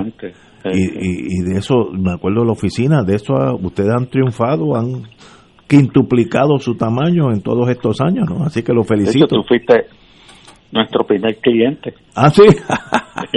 Eso demuestra mi edad que, es negativo. Pero un privilegio, Joaquín, de verdad que ver triunfar empresas puertorriqueñas siempre nos llena de alegría. Así que estoy a sus órdenes y qué bueno que haya gente como ustedes. Igualmente. Bueno, continuamos con, Gracias, Joaquín. Continuamos con el tema anterior. Continuamos con el tema anterior. Y el tema anterior es quién debe qué a quién. Yo estoy jugando el juego del abogado de los bonistas, eh, que hay unos cuantos por ahí que, que son tintoreras del mar eh, y tienen argumentos igual que tienen en Puerto Rico argumentos. Así que este no es un caso donde es todo a favor de uno y nada en contra y nada a favor del otro. Hay argumentos de dos formas. Ahora, en esta quiebra de Puerto Rico, obviamente, eh, en lo que se está hablando ahora en los tribunales, es que tal vez haya un, recorte de la deuda. Vamos a asumir, inarguendo, por aquello de argumentar, que vamos a pagar la mitad. Que vamos a asumir eso. Yo no sé si eso es posible o no, pero vamos, en vez de 100 billones, vamos a pagar 50 billones. ¿De dónde va a salir ese dinero? Yo, nosotros no podemos pagar 50 billones de dólares. yo estoy seguro de eso. El problema, Ignacio, es un problema de metodología. Como tú sabes que el 50 es el justo precio? Si no has auditado la deuda y si no has eliminado de esa deuda todo lo que realmente no debe pagarse. Los casos malos.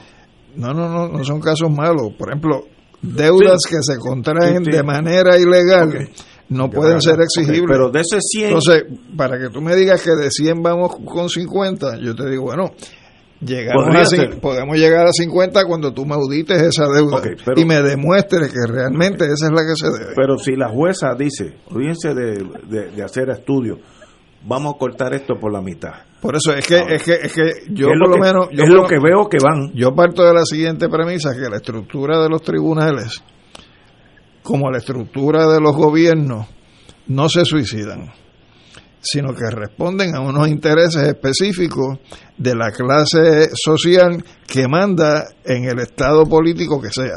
Estás ayudando a mi caso entonces. Y entonces Yo- lo, yo que, abogado lo- lo que te estoy diciendo es que, que aunque lo correcto, lo decente, lo justo, es que no se le imponga al pueblo puertorriqueño una deuda que no tiene que pagar porque es ilegal o porque es odiosa. Eso no necesariamente es lo que el juez va a determinar porque el juez representa unos intereses que son más afines con los bonistas que con los ciudadanos puertorriqueños. Y más en un tribunal que es un tribunal que, que representa a- al Estado que nos tiene a nosotros sometidos a una generación de subordinación política y colonial. Pero eso era el enfoque político. No, no, es que el enfoque político no lo podemos sacar No, de la ecuación. Vamos a estipularlo. Ahora, ¿qué hizo Puerto Rico con esos 100 billones? Porque no, esos Bueno, llegaron es, aquí. es que vuelvo y te digo, ¿qué hizo Puerto Rico? No, ¿qué, qué hizo el gobierno? Bueno, pero el el gobierno- que sea, pero no me digas que es Puerto Rico, Claro. porque por ejemplo, ¿qué tú hiciste con esos, con esos chavos? Ya quisiera yo.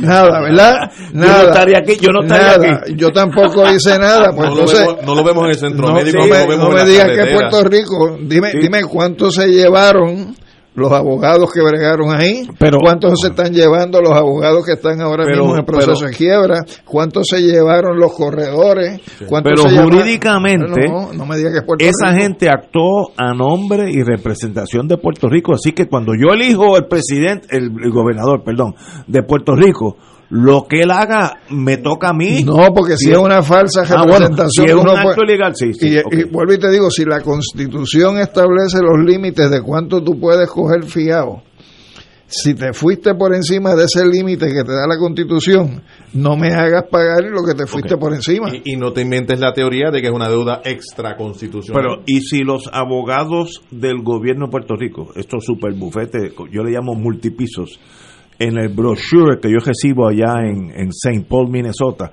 no mencionaron nada de eso, dijeron que todo estaba bien.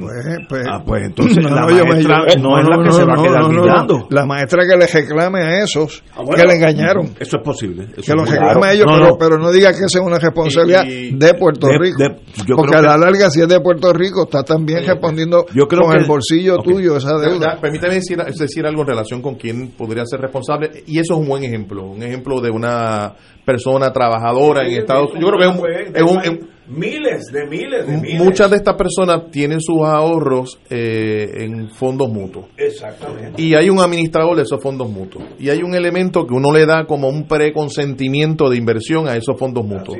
Eh, Y tú no te enteras siquiera, finalmente, al, cuando hubo un cambio o movimiento de, de- de dinero. Eh, y ese que, que administra conocía o debía conocer cuál era el riesgo, porque esos fondos se, se, se organizan, esas inversiones, en torno a los riesgos. ¿Cuáles eran los riesgos? Y naturalmente, aquí hay una serie de, de protagonistas de, en, en la ecuación que hay que traer a la mesa. Las casas de corretaje tienen una responsabilidad primaria. Eh, Esas que ganaron millones de dólares en comisiones. Los asesores de las casas de corretaje, sean contables, auditores Abogados. o abogados, eh, que trabajaron con la preparación de la emisión de la deuda tienen una responsabilidad extraordinaria de igual manera.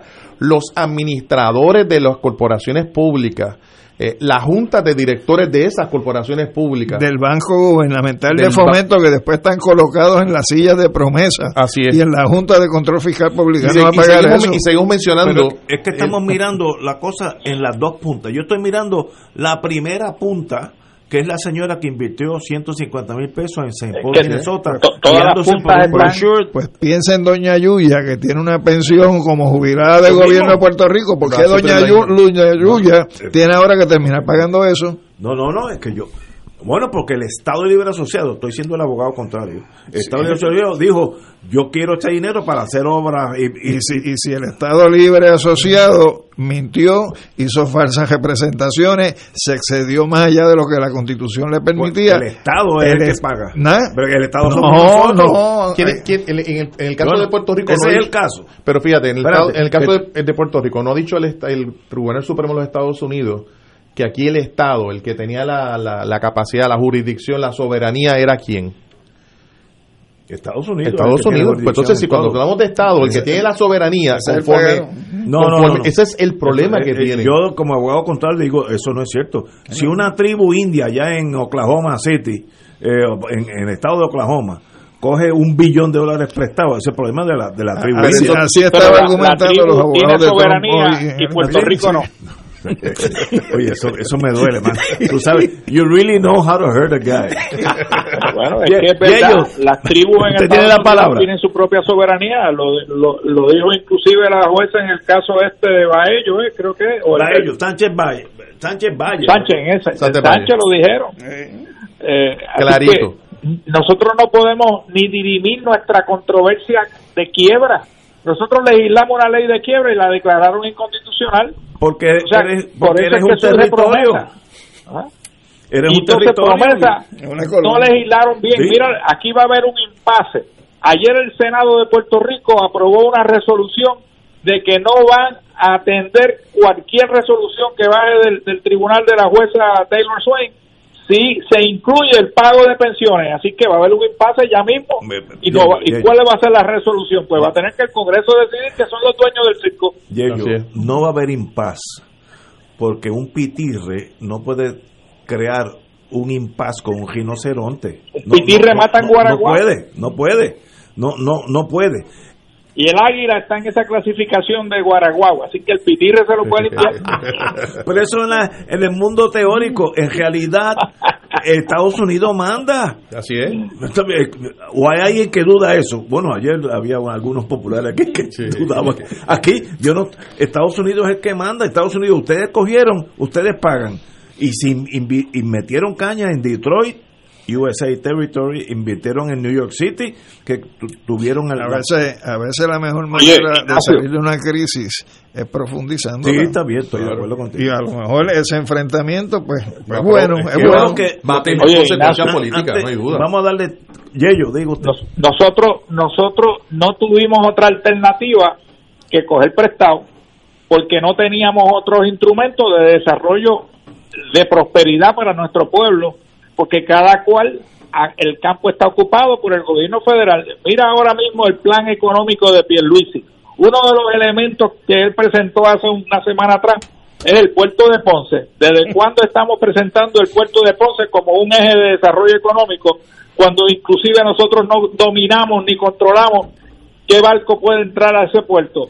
Así sabes, que desde la si, no se brega con la ley de cabotaje, ese puerto no va a tener éxito como puerto de transbordo, que Bueno. fue lo que originalmente se planificó. Pero ya yo, eh, como tú sabes, yo estuve un ratito de mi vida en la Guardia Costanera. El puerto de Ponce es imposible que suceda porque lo importante de un puerto de transbordo es que tiene que ser un puerto neutral donde, por ejemplo, te voy a dar casos específicos. En Panamá, allí hay un sitio, ahí, en la calle España, que es un sitio donde se conglomeran todos los marinos mercantes del mundo que están esperando cambiar de bote. Por ejemplo, vamos a decir, yo soy un electricista first class. Eso te dan, hay una uh, un, un diploma internacional que te, te cualifica como electricista first class. Yo llegué al, al canal de Panamá de un, en un barco alemán, el, el capitán era medio est- estérico, etcétera, y yo me apedé y bueno, señores, váyanse. Pero la misma vez el capitán necesita un electricista first class y allí mismo en Panamá hay una persona que puede haber estado dos meses, puede ser checo, puede ser búlgaro, pero es electricista y se, se monta en el bote y sigue. En Puerto Rico, con el sistema de aduana de inmigración, eso no puede pasar. Ese marino no puede venir de Bulgaria y estar dos meses en el puerto de Ponce esperando. Otro Pero, caso, pero, otro caso. Si tú le añades a eso, Ignacio, la ley de cabotaje, no- que no, solamente permite no, eso es peor. que, que que, que marineros americanos sean los que estén trabajando en esos barcos, pues olvídate. Mira, otro, otro caso, estoy casos que yo viví. Un barco alemán, ahí está por el Pacífico, y una de sus dos hélices le da a un callo, lo que sea, y bueno, pues viene poco a poco, porque después de cierta rotación, pues genera mucha fricción. Manda a buscar esa hélice, esa hélice puede ser del grande de un apartamento de dos pisos, de la hélice en sí la mandan de Alemania y se queda en Panamá, allí en el puerto, esperando que llegue el barco. Cuando lleguen, lo suben en el, dique de Carena, etcétera, se la ponen. Ahí no hay aduana, no hay, no hay nada, porque es un puerto libre. Puerto Rico no puede hacer eso a menos que cambie la relación con Estados Unidos. Y si añadimos eso, la ley de cabotaje, pues se acabaron las ingratitudes. Así que es un sueño y los sueños, sueños son. Añádele que ya otros países se nos fueron adelante en la región. No, ya, ya están funcionando. Ya están funcionando. Panamá tiene uno, Santo Domingo tiene otro. Tiene varios. Este, no, eh, Cuba, Cuba tiene Mariel. Este, ya eso pasó. Pero aunque hubiéramos empezado a tiempo, la estructura legal no lo permite y hay que vivir con lo bueno y con lo malo, sabes. Las dos grúas las dejamos para ponerle bombillitas en Navidad para que iluminen a Ponce. Señores, vamos a una pausa. Fuego Cruzado está contigo en todo Puerto Rico.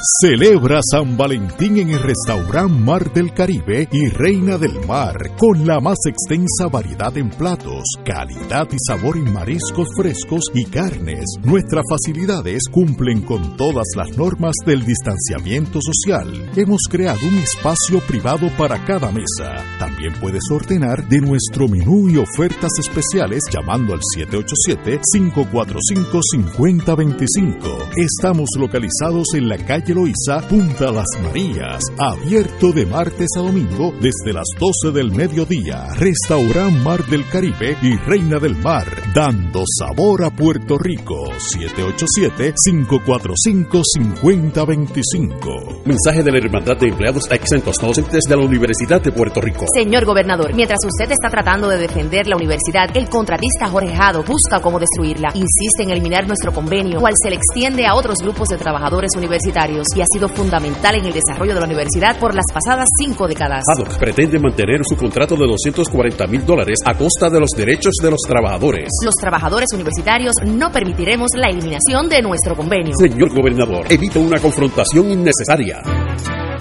AESA, la pequeña gigante, te invita a sintonizar su espacio radial AESA Informa. Todos los jueves a las 4 de la tarde se estará ofreciendo información relevante a los pensionados y jubilados de Puerto Rico. Te esperamos a esa imparable, auspiciado por MMM Alianza.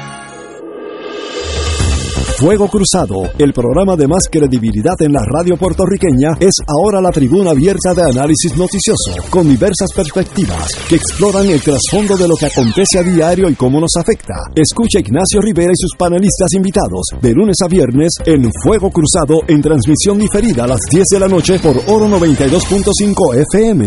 En Oro 92.5 FM, Radio Paz 810 y el Canal 13 estamos trabajando a tono con la emergencia que en estos momentos está viviendo Puerto Rico. Estamos ofreciendo nuestros servicios al máximo con el personal disponible según nos permitan las circunstancias. Si tiene un mensaje para ofrecer a sus asociados, clientes o personal, solo tiene que llamar al 787-349-7949, 787-552-0825 y nuestros empleados le comunicarán al personal de ventas para atender su necesidad. A nuestros clientes estén en comunicación con su ejecutivo o ejecutiva de ventas que continúan ofreciendo sus servicios como de costumbre. Recuerden los teléfonos 787-349-7949 y 787-552-0825.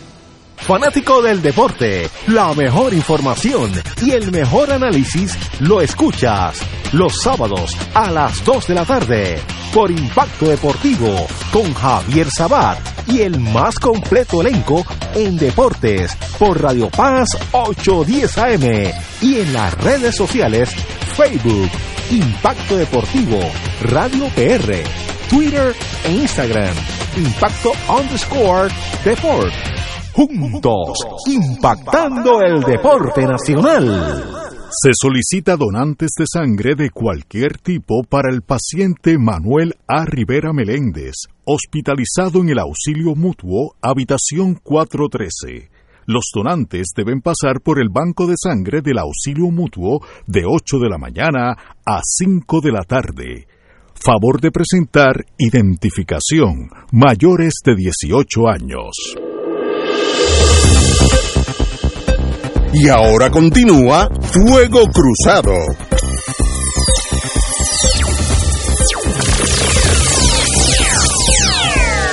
Amigo, creo que no le hemos dado tiempo al compañero Yeyo Ortiz Daliot, José Ortiz Daliot, el licenciado, para que exponga sus puntos. También si quiere tocar dónde está el Estado Libre Asociado después de toda esta tragedia, me gustaría que abundara si es posible. Mira, yo, yo no he leído la columna, pero escuché ayer a Julio Muriente referirse a una columna que escribió el amigo Ferdinand Mercado sobre ah, el sí, Estado sí. Libre Él la leyó, él la leyó. y si y si lo que esta nueva dirección del Partido Popular se dirige en esa dirección pues, pues mira es como dirigirse hacia hacia atrás hacia el 52 aquí no ha pasado nada en términos de, cambio de estatus y el Partido Popular se tiene que despertar de ese letargo porque va a desaparecer como partido si no cambia o le da un rumbo a una ideología que no sea colonial ni territorial. Y no es cuestión de decir el estribillo, no territorial y no colonial, como vienen repitiendo muchísimos políticos del Partido Popular, es que le pongan sustancia a ese estribillo.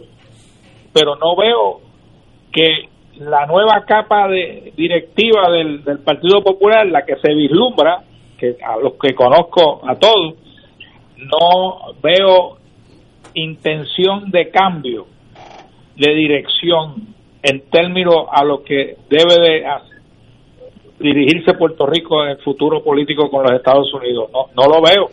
Y me da mucha pena y lástima porque los conozco y sé que son personas inteligentes, pero que como que están, se ciegan o están ciegos con, con, con el Estado Libre Asociado como está, que no es opción de futuro para el pueblo de Puerto Rico, Ignacio.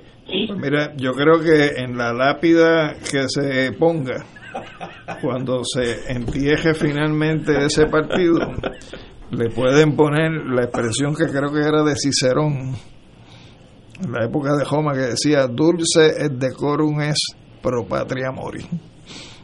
Y con eso se va a entejar. Tradúcelo al español. Dulce y decoroso es morirse por la patria. Así, así los van a entejar. Edgardo. Yo no sé, es que escucho y, y ciertamente el, el tema del futuro político de los partidos en términos generales, pero del Partido Popular en particular, por ser el, el partido más antiguo del país y por e- enfrentar una encrucijada tan seria, eh, es un futuro muy complicado, muy complicado que requiere requiere para su liderato una capacidad creativa que no se muestra. Es que hay como, como el, el asunto de anclarse en ideas que se han probado que no funcionan, en ideas que son contrarias a la realidad, que todavía peor. El negarse a aceptar la, la situación colonial del país, eh, que significará eventualmente que va a ir perdiendo, como ya ha ido perdiendo, la pertinencia política. Y cuando los partidos pierden pertinencia, como son instrumentos, no son fin en sí mismos, pues eventualmente se transforman en otra cosa y algunos desaparecen.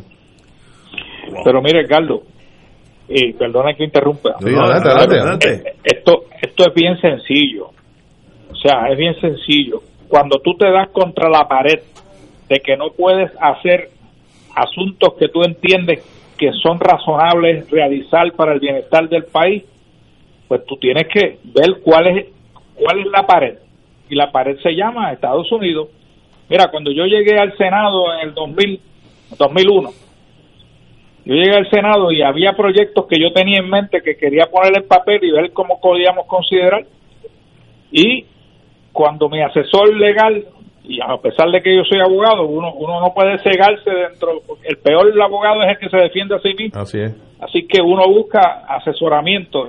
Y mi abogado en ocasiones me decía, o muchas ocasiones me decía, porque yo tenía muchas ideas, que, que, que quería hacer en, en, en, en proyectos de ley. Me decía, senador, el campo está ocupado. ¿Y, y cómo que el campo está ocupado? No puedo hacer esto, no. Estados Unidos ocupó ese campo. Y eso era casi todos los días, o sea, con todas las ideas que uno tenía. El campo está ocupado. Pues entonces, ¿qué puede hacer el Estado Libre Asociado? Pues nada, básicamente. Por eso es que se está endeudado, porque no podía hacer más nada. Así es. Así que era bien frustrante tú ser legislador en una colonia donde no, donde no puedes hacer casi nada porque todo estaba el, el campo está todo ocupado Sí. y, y mientras más tiempo pasa más campos se han dejado ocupar Ellos, pero Mira, el- mira. el- la deuda no es porque no pudieran hacer más nada. La No, deuda no. es porque fueron unos bribones y, y hicieron cosas indebidas.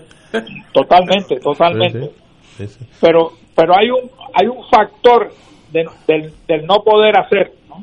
y, y entonces el otro factor mira yo cometí la, la, la, inoc- la inocencia por ser inocencia cuando tú llegas allí pues uno cree que que, decir la verdad es, bueno no y yo creo que sí que es bueno pero oye pero los periodistas te cogen y te y te, y te crucifican y yo dije mira el, el, el, el sistema legislativo es un sistema que trabaja a base de comisiones.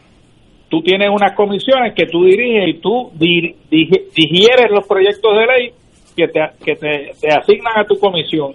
Y en ese proyecto de ley, tus compañeros en la legislatura dependen del trabajo que tú haces en esa comisión para cuando vas al hemiciclo ellos confiar si tú das un informe positivo, votarle a favor.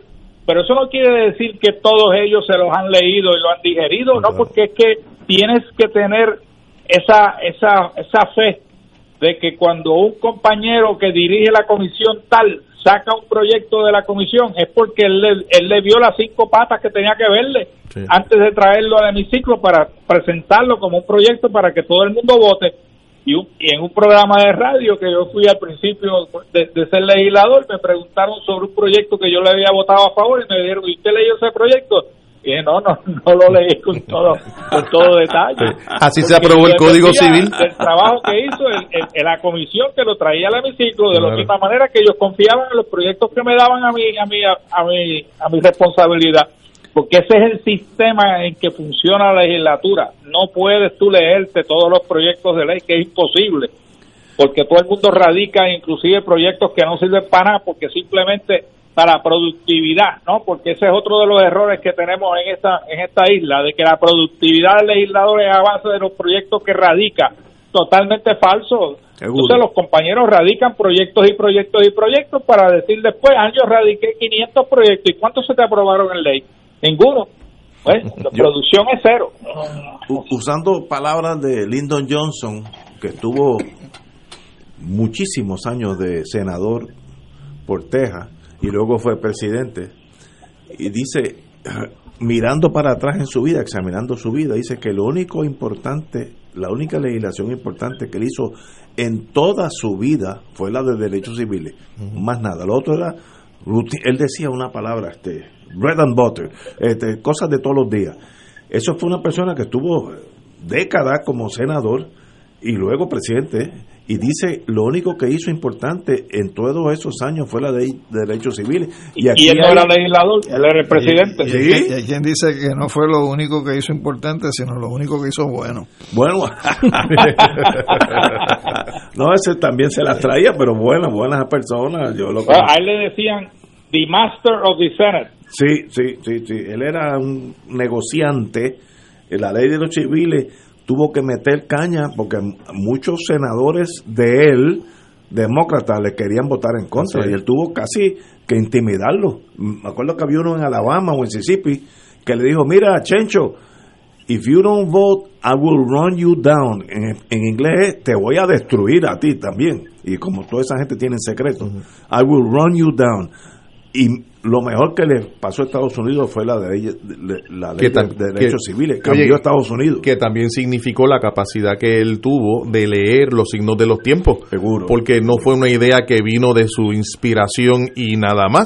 Es que hay todo un movimiento de derechos Sí, civiles muy había- fuerte en ese momento, había. con una presencia a, a lo largo y ancho de los Estados Unidos que estaba incluso significando la posibilidad de amenaz- amenazar la estabilidad política del país. Oye, pensando yo, mientras ustedes hablan, esa frase que tú acabas de mencionar de Lyndon B. Johnson. I will run you down. ¿No se te parece a la que dijo, creo que fue Maceira, con el grupo aquel del chat, sobre aquellos que no estuvieran de acuerdo con la administración de Ricky José I will run you down. Aquí él, habla- él hablaba de tumbar Pero en cabezas. español, el tumbar cabezas. pero es lo mismo, es la misma cosa. Oye, pero Yello, como tú estás al otro lado de la, de la trinchera política, lo que yo me extraña todavía en la mucha gente, amigos nuestros, populares, serios, de que ya tienen un cierto ranking eh, en el Partido Popular, que todavía mueren sobre su creencia ciega que el Estado Libre Asociado existe, que hay un pacto, que en tu- en el Supremo ya tenemos un voto que es la juez puertorriqueña, ¿cómo se llama ella? Sonia Sotomayor. Sonia Sotomayor, Sonia, Sonia. que ella dijo en una disidencia tal cosa, por tanto el ELA existe. Y es como una una creencia religiosa que no, no, no tiene lógica. Es que viven, viven como si estuvieran en el desierto a base de un espejismo. Sí, pero, pero gente que manda en ese partido. Sí. Sí. Y ellos. Bueno, y le, y, le, y le dan a veces interpretaciones o dimensiones al lenguaje jurídico que usan los jueces en sus decisiones, como si eso tuviera una relevancia increíble en el mundo político y no y casi y no lo tienen. Eh, o sea, en la relación política entre Puerto Rico y Estados Unidos es una colonial y hasta que los amigos míos en el Partido Popular no se den cuenta, no va a haber Partido Popular que crezca en el futuro. Y no veo, y el problema que tengo es que lo- en los líderes actuales de esa colectividad, que son personas que yo conozco y le tengo aprecio y, y sé que son personas inteligentes, que no puedan todavía realizar esa, esa verdad, pues eso me causa a mí estrés, ¿no? ¿Y tú, tú no has tenido resistencia o consejos de esa gente para que tú cambies? Me imagino que sí. ¿Ah? Porque esa gente está convencido. Oye, pero es que yo estuve ahí, Ignacio, yo estuve ahí. O sea, yo creía en el Estado Libre Asociado como está, hasta que empecé a darme cantazos contra la pared y dije, pero ¿qué es esto? Pero si esto, eso no fue lo que me dijeron. Ay, O sea, Dios mío. ah. Wow. Mira, el, el, el, otro ejemplo es el tratado este contributivo que quiso negociar el gobernador Hernández Colón. Y Yo, yo fui una de las partes El de, el de Japón. negocié, el de Japón, Sí. lo que llaman en inglés el Tax Sharing Agreement. Eh, yo bregaba con el Departamento de Estado junto al amigo Héctor Luis Acevedo, que era secretario de Estado, y- pero éramos la- lo- lo- los cabezas de playa del gobierno de Puerto Rico y con Richard Copeico por el lado, eh, como asesor del gobernador, asesor legal del gobernador. Y a, a mí me eso me, me causó tanta frustración porque me di cuenta de que esa autonomía fiscal del cual tanto hablamos en el Partido Popular es inexistente porque si Estados Unidos te considera a ti, Puerto Rico, como una jurisdicción contributiva extranjera, pues eso debe de ser base de poder llegar a acuerdos con países extranjeros de naturaleza contributiva, que fue lo que hicimos con Japón. Sí, Negociamos un, nego- un tratado para permitirle a las empresas japonesas venir a Puerto Rico. Puerto Rico le daba exención contributiva sin tener que establecer una matriz en Estados Unidos, que era como hacían las 936. Pues aquí tú venías directamente, te establecías en Puerto Rico y Japón se comprometía a no imponerle contribuciones a las ganancias que tuvieran en el país en desarrollo que era Puerto Rico y nosotros le damos la extensión también.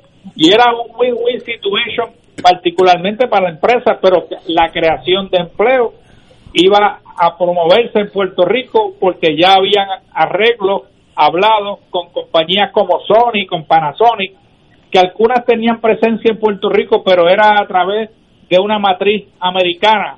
El tratado evitaba ese paso que conlleva un sinnúmero de gastos legales, etcétera, etcétera, y venían directamente. Y eso era un tratado que se utiliza por las metrópolis y, países en desarrollo para permitirle a ese país en desarrollo precisamente crear empleo y, y, prosperidad para su gente.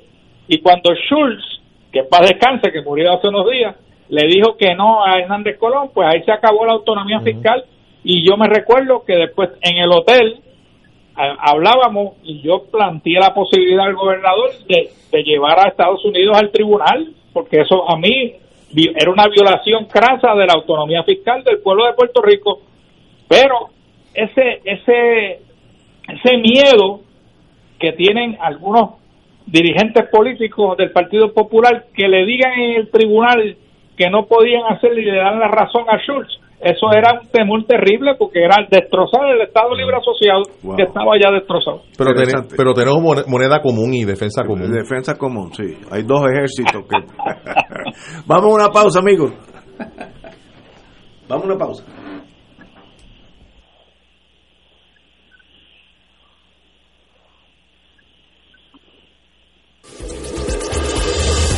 Fuego Cruzado está contigo en todo Puerto Rico.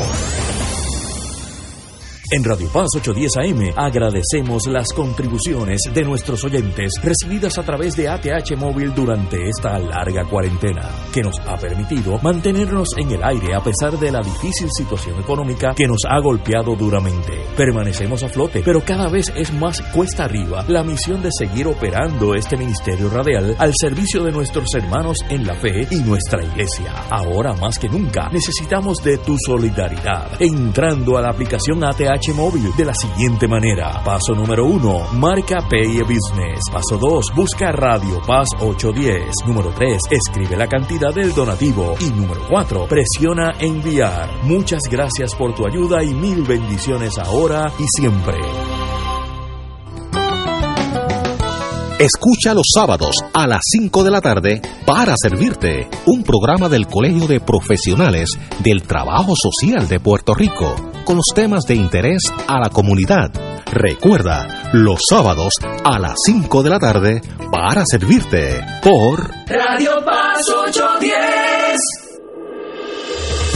Fuego Cruzado, el programa de más credibilidad en la radio puertorriqueña, es ahora la tribuna abierta de análisis noticioso, con diversas perspectivas que exploran el trasfondo de lo que acontece a diario y cómo nos afecta. Escucha Ignacio Rivera y sus panelistas invitados de lunes a viernes en Fuego Cruzado en transmisión diferida a las 10 de la noche por Oro 92.5 FM. Miércoles de Infoempresas a las 4 de la tarde, con entrevistas e información con nuestros emprendedores y empresarios no te lo puedes perder, miércoles a las 4 de la tarde. Por aquí, por Radio Paz 810 AM y Radio Paz 810.com. Los espero. A mí me gusta mi pueblo, a mí me gusta mi gente, a mí me gusta mi pueblo, a mí me gusta mi gente.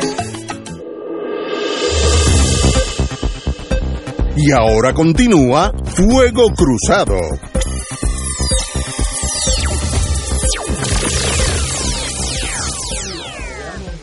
Es el ser humano, los resistentes.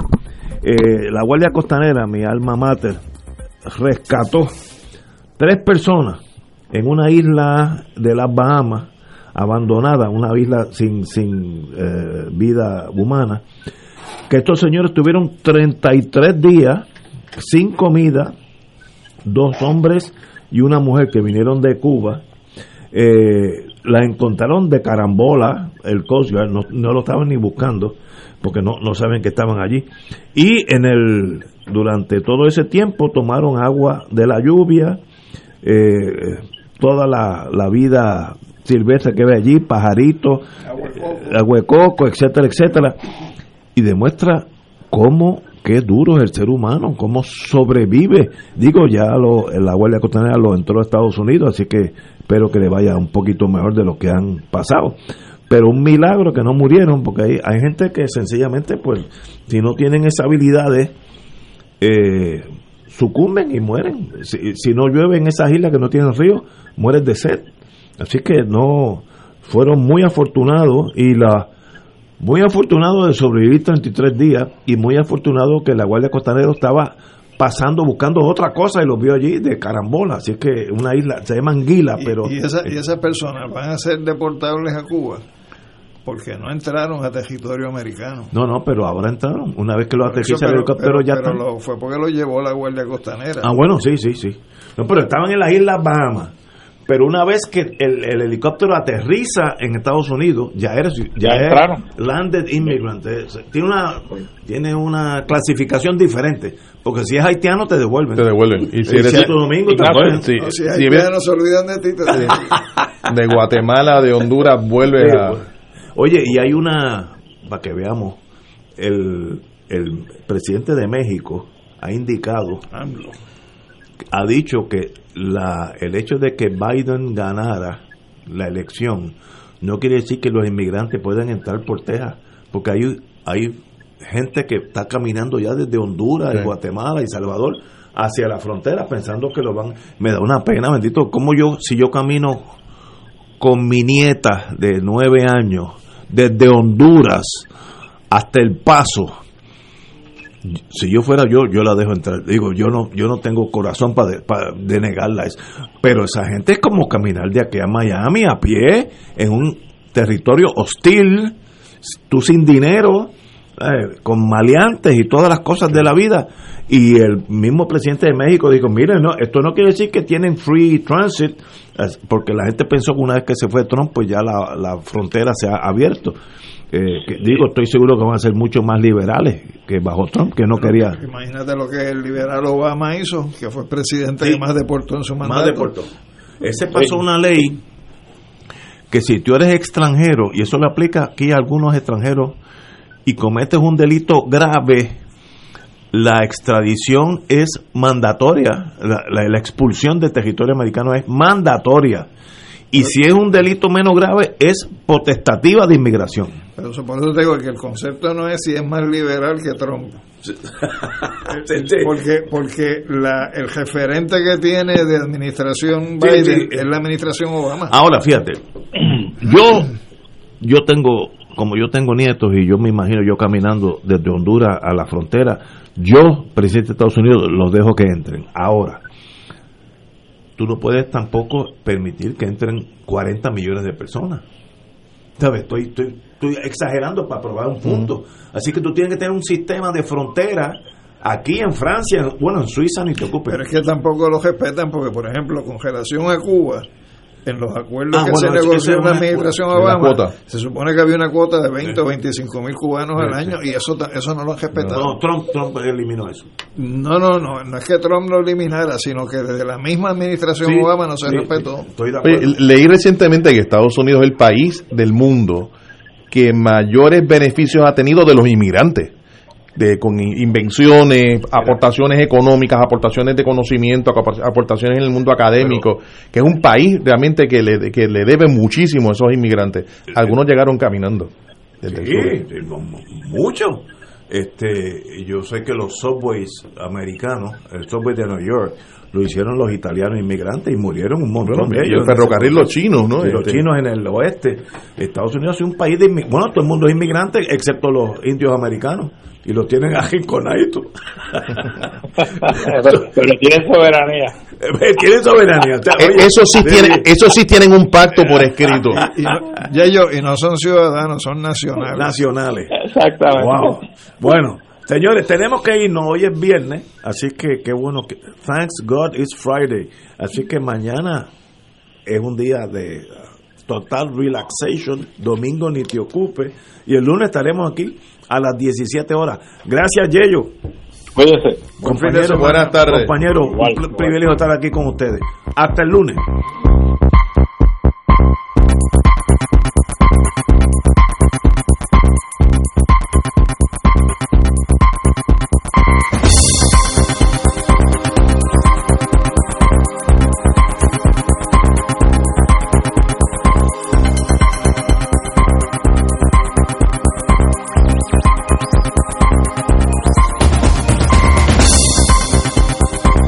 Esta emisora y sus anunciantes no se solidarizan necesariamente con las expresiones vertidas en el programa que acaban de escuchar.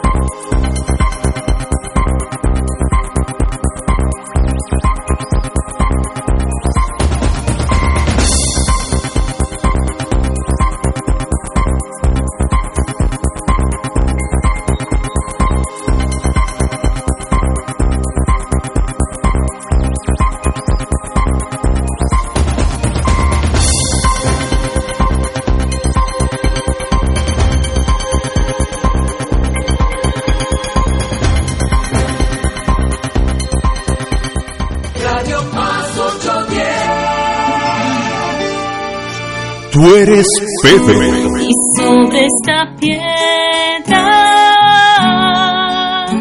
mi iglesia edificaré. Retiro de Cuaresma de la parroquia Nuestra Señora de Guadalupe, sábado 20 de febrero, de 9 de la mañana a 1 de la tarde. Conferenciantes Padre Ángel Pagán, Padre Fernando Pipo Colón y Monseñor Francisco Medina. Para reservación presencial 781-0303, 661-3072. Virtual Facebook Live Renovación Carismática de San Juan. Por YouTube AVI VAPR RCC SJ. Clausura con la Santa Eucaristía presidida por Monseñor Roberto González Nieves, arzobispo de San Juan de Puerto Rico. Misericordia en Acción es un programa radial de Unidos contra el Hambre que llega a ustedes ahora los sábados para promover la ayuda desinteresada al prójimo y animando a testimoniar el Evangelio en los ambientes en que cada uno vive y trabaja. Escucha Misericordia en Acción los sábados a las 8 de la mañana por Radio Paz. Que yo soy tu hermano en las buenas y en las malas. Saludos hermanos, te habla tu diácono Carlos Morales. Y te pregunto, oye, ¿qué es diaconando? Pues diaconando es contigo en la enfermedad. Diaconando es nuestro catecismo. Diaconando es reflexiones para la vida. Diaconando es en defensa de la fe. Diaconando te acompaña también en tus oraciones. Acompáñame todos los sábados de 6 y 30 a 7 y media por Radio Paz 810. Cada sábado de 9 a 11 de la mañana tendrás un encuentro con De Frente con la Verdad, donde se discuten asuntos que tocan de cerca la actualidad en todas sus perspectivas, las historias que afectan a tu diario vivir, estos y otros temas analizados desde el punto de vista evangélico. De Frente con la Verdad, todos los sábados de 9 a 11 de la mañana por Radio Paz 810. Radio Paz 810. Tienes una gran fortuna, gente que te quiere, un padre que guía tus pasos y una estación donde ser mejor es posible. Radio Paz 810 WKBM San Juan. Reza del rosario con devoción y la paz alcanzamos para el corazón. Por eso contemplemos la vida de Jesús, desde su bautismo nos irradia con su luz. Buenas noches, hermanos y hermanas en Cristo y María. El Ministerio de Rezadores del capítulo So- Sociedad Santo Nombre de Jesús, Parroquia San Juan Bosco, en Villa Palmeras, se complace en rezar el Santo Rosario por las siguientes intenciones. Oremos por nuestros obispos, sacerdotes, diáconos, religiosos y religiosas, ministro extraordinario de la comunión y de las catequistas, por nuestro obispo, Monseñor Roberto O. González Nieve, nuestro párroco Jorge González y nuestro consejero espiritual Fray Aníbal Rosario.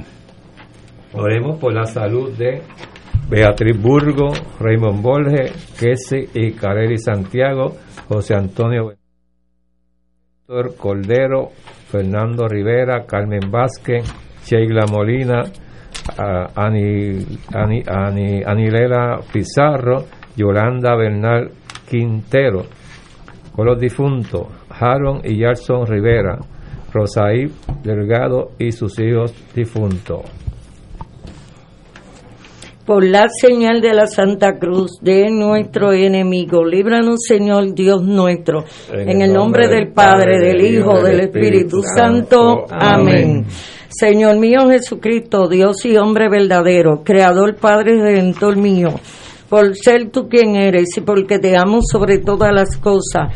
A mí me pesa de haberte ofendido. Propongo firmemente nunca más pecar confesarme, cumplir la penitencia que fuera impuesta, apartarme de todas las ocasiones de ofenderte. Ofrezco mi vida, obra y trabajo en satisfacción de todos mis pecados. Confío en tu bondad infinita. Me perdonará por los méritos de tu preciosísima sangre, pasión y muerte, y me dará gracia para enmendarme y para perseverar en tu santo servicio hasta el fin de mi vida. Amén. Ofrecimiento, Virgen Santísima, purifica mis labios y mi corazón para rezar devotamente este rosario, el que humildemente te ofrezco en satisfacción de mis pecados, por la exaltación de la fe católica y la paz y concordia entre las naciones, por la conversión de los pecadores, el sufragio de las almas del purgatorio y los demás fines de nuestra Santa Madre Iglesia. Así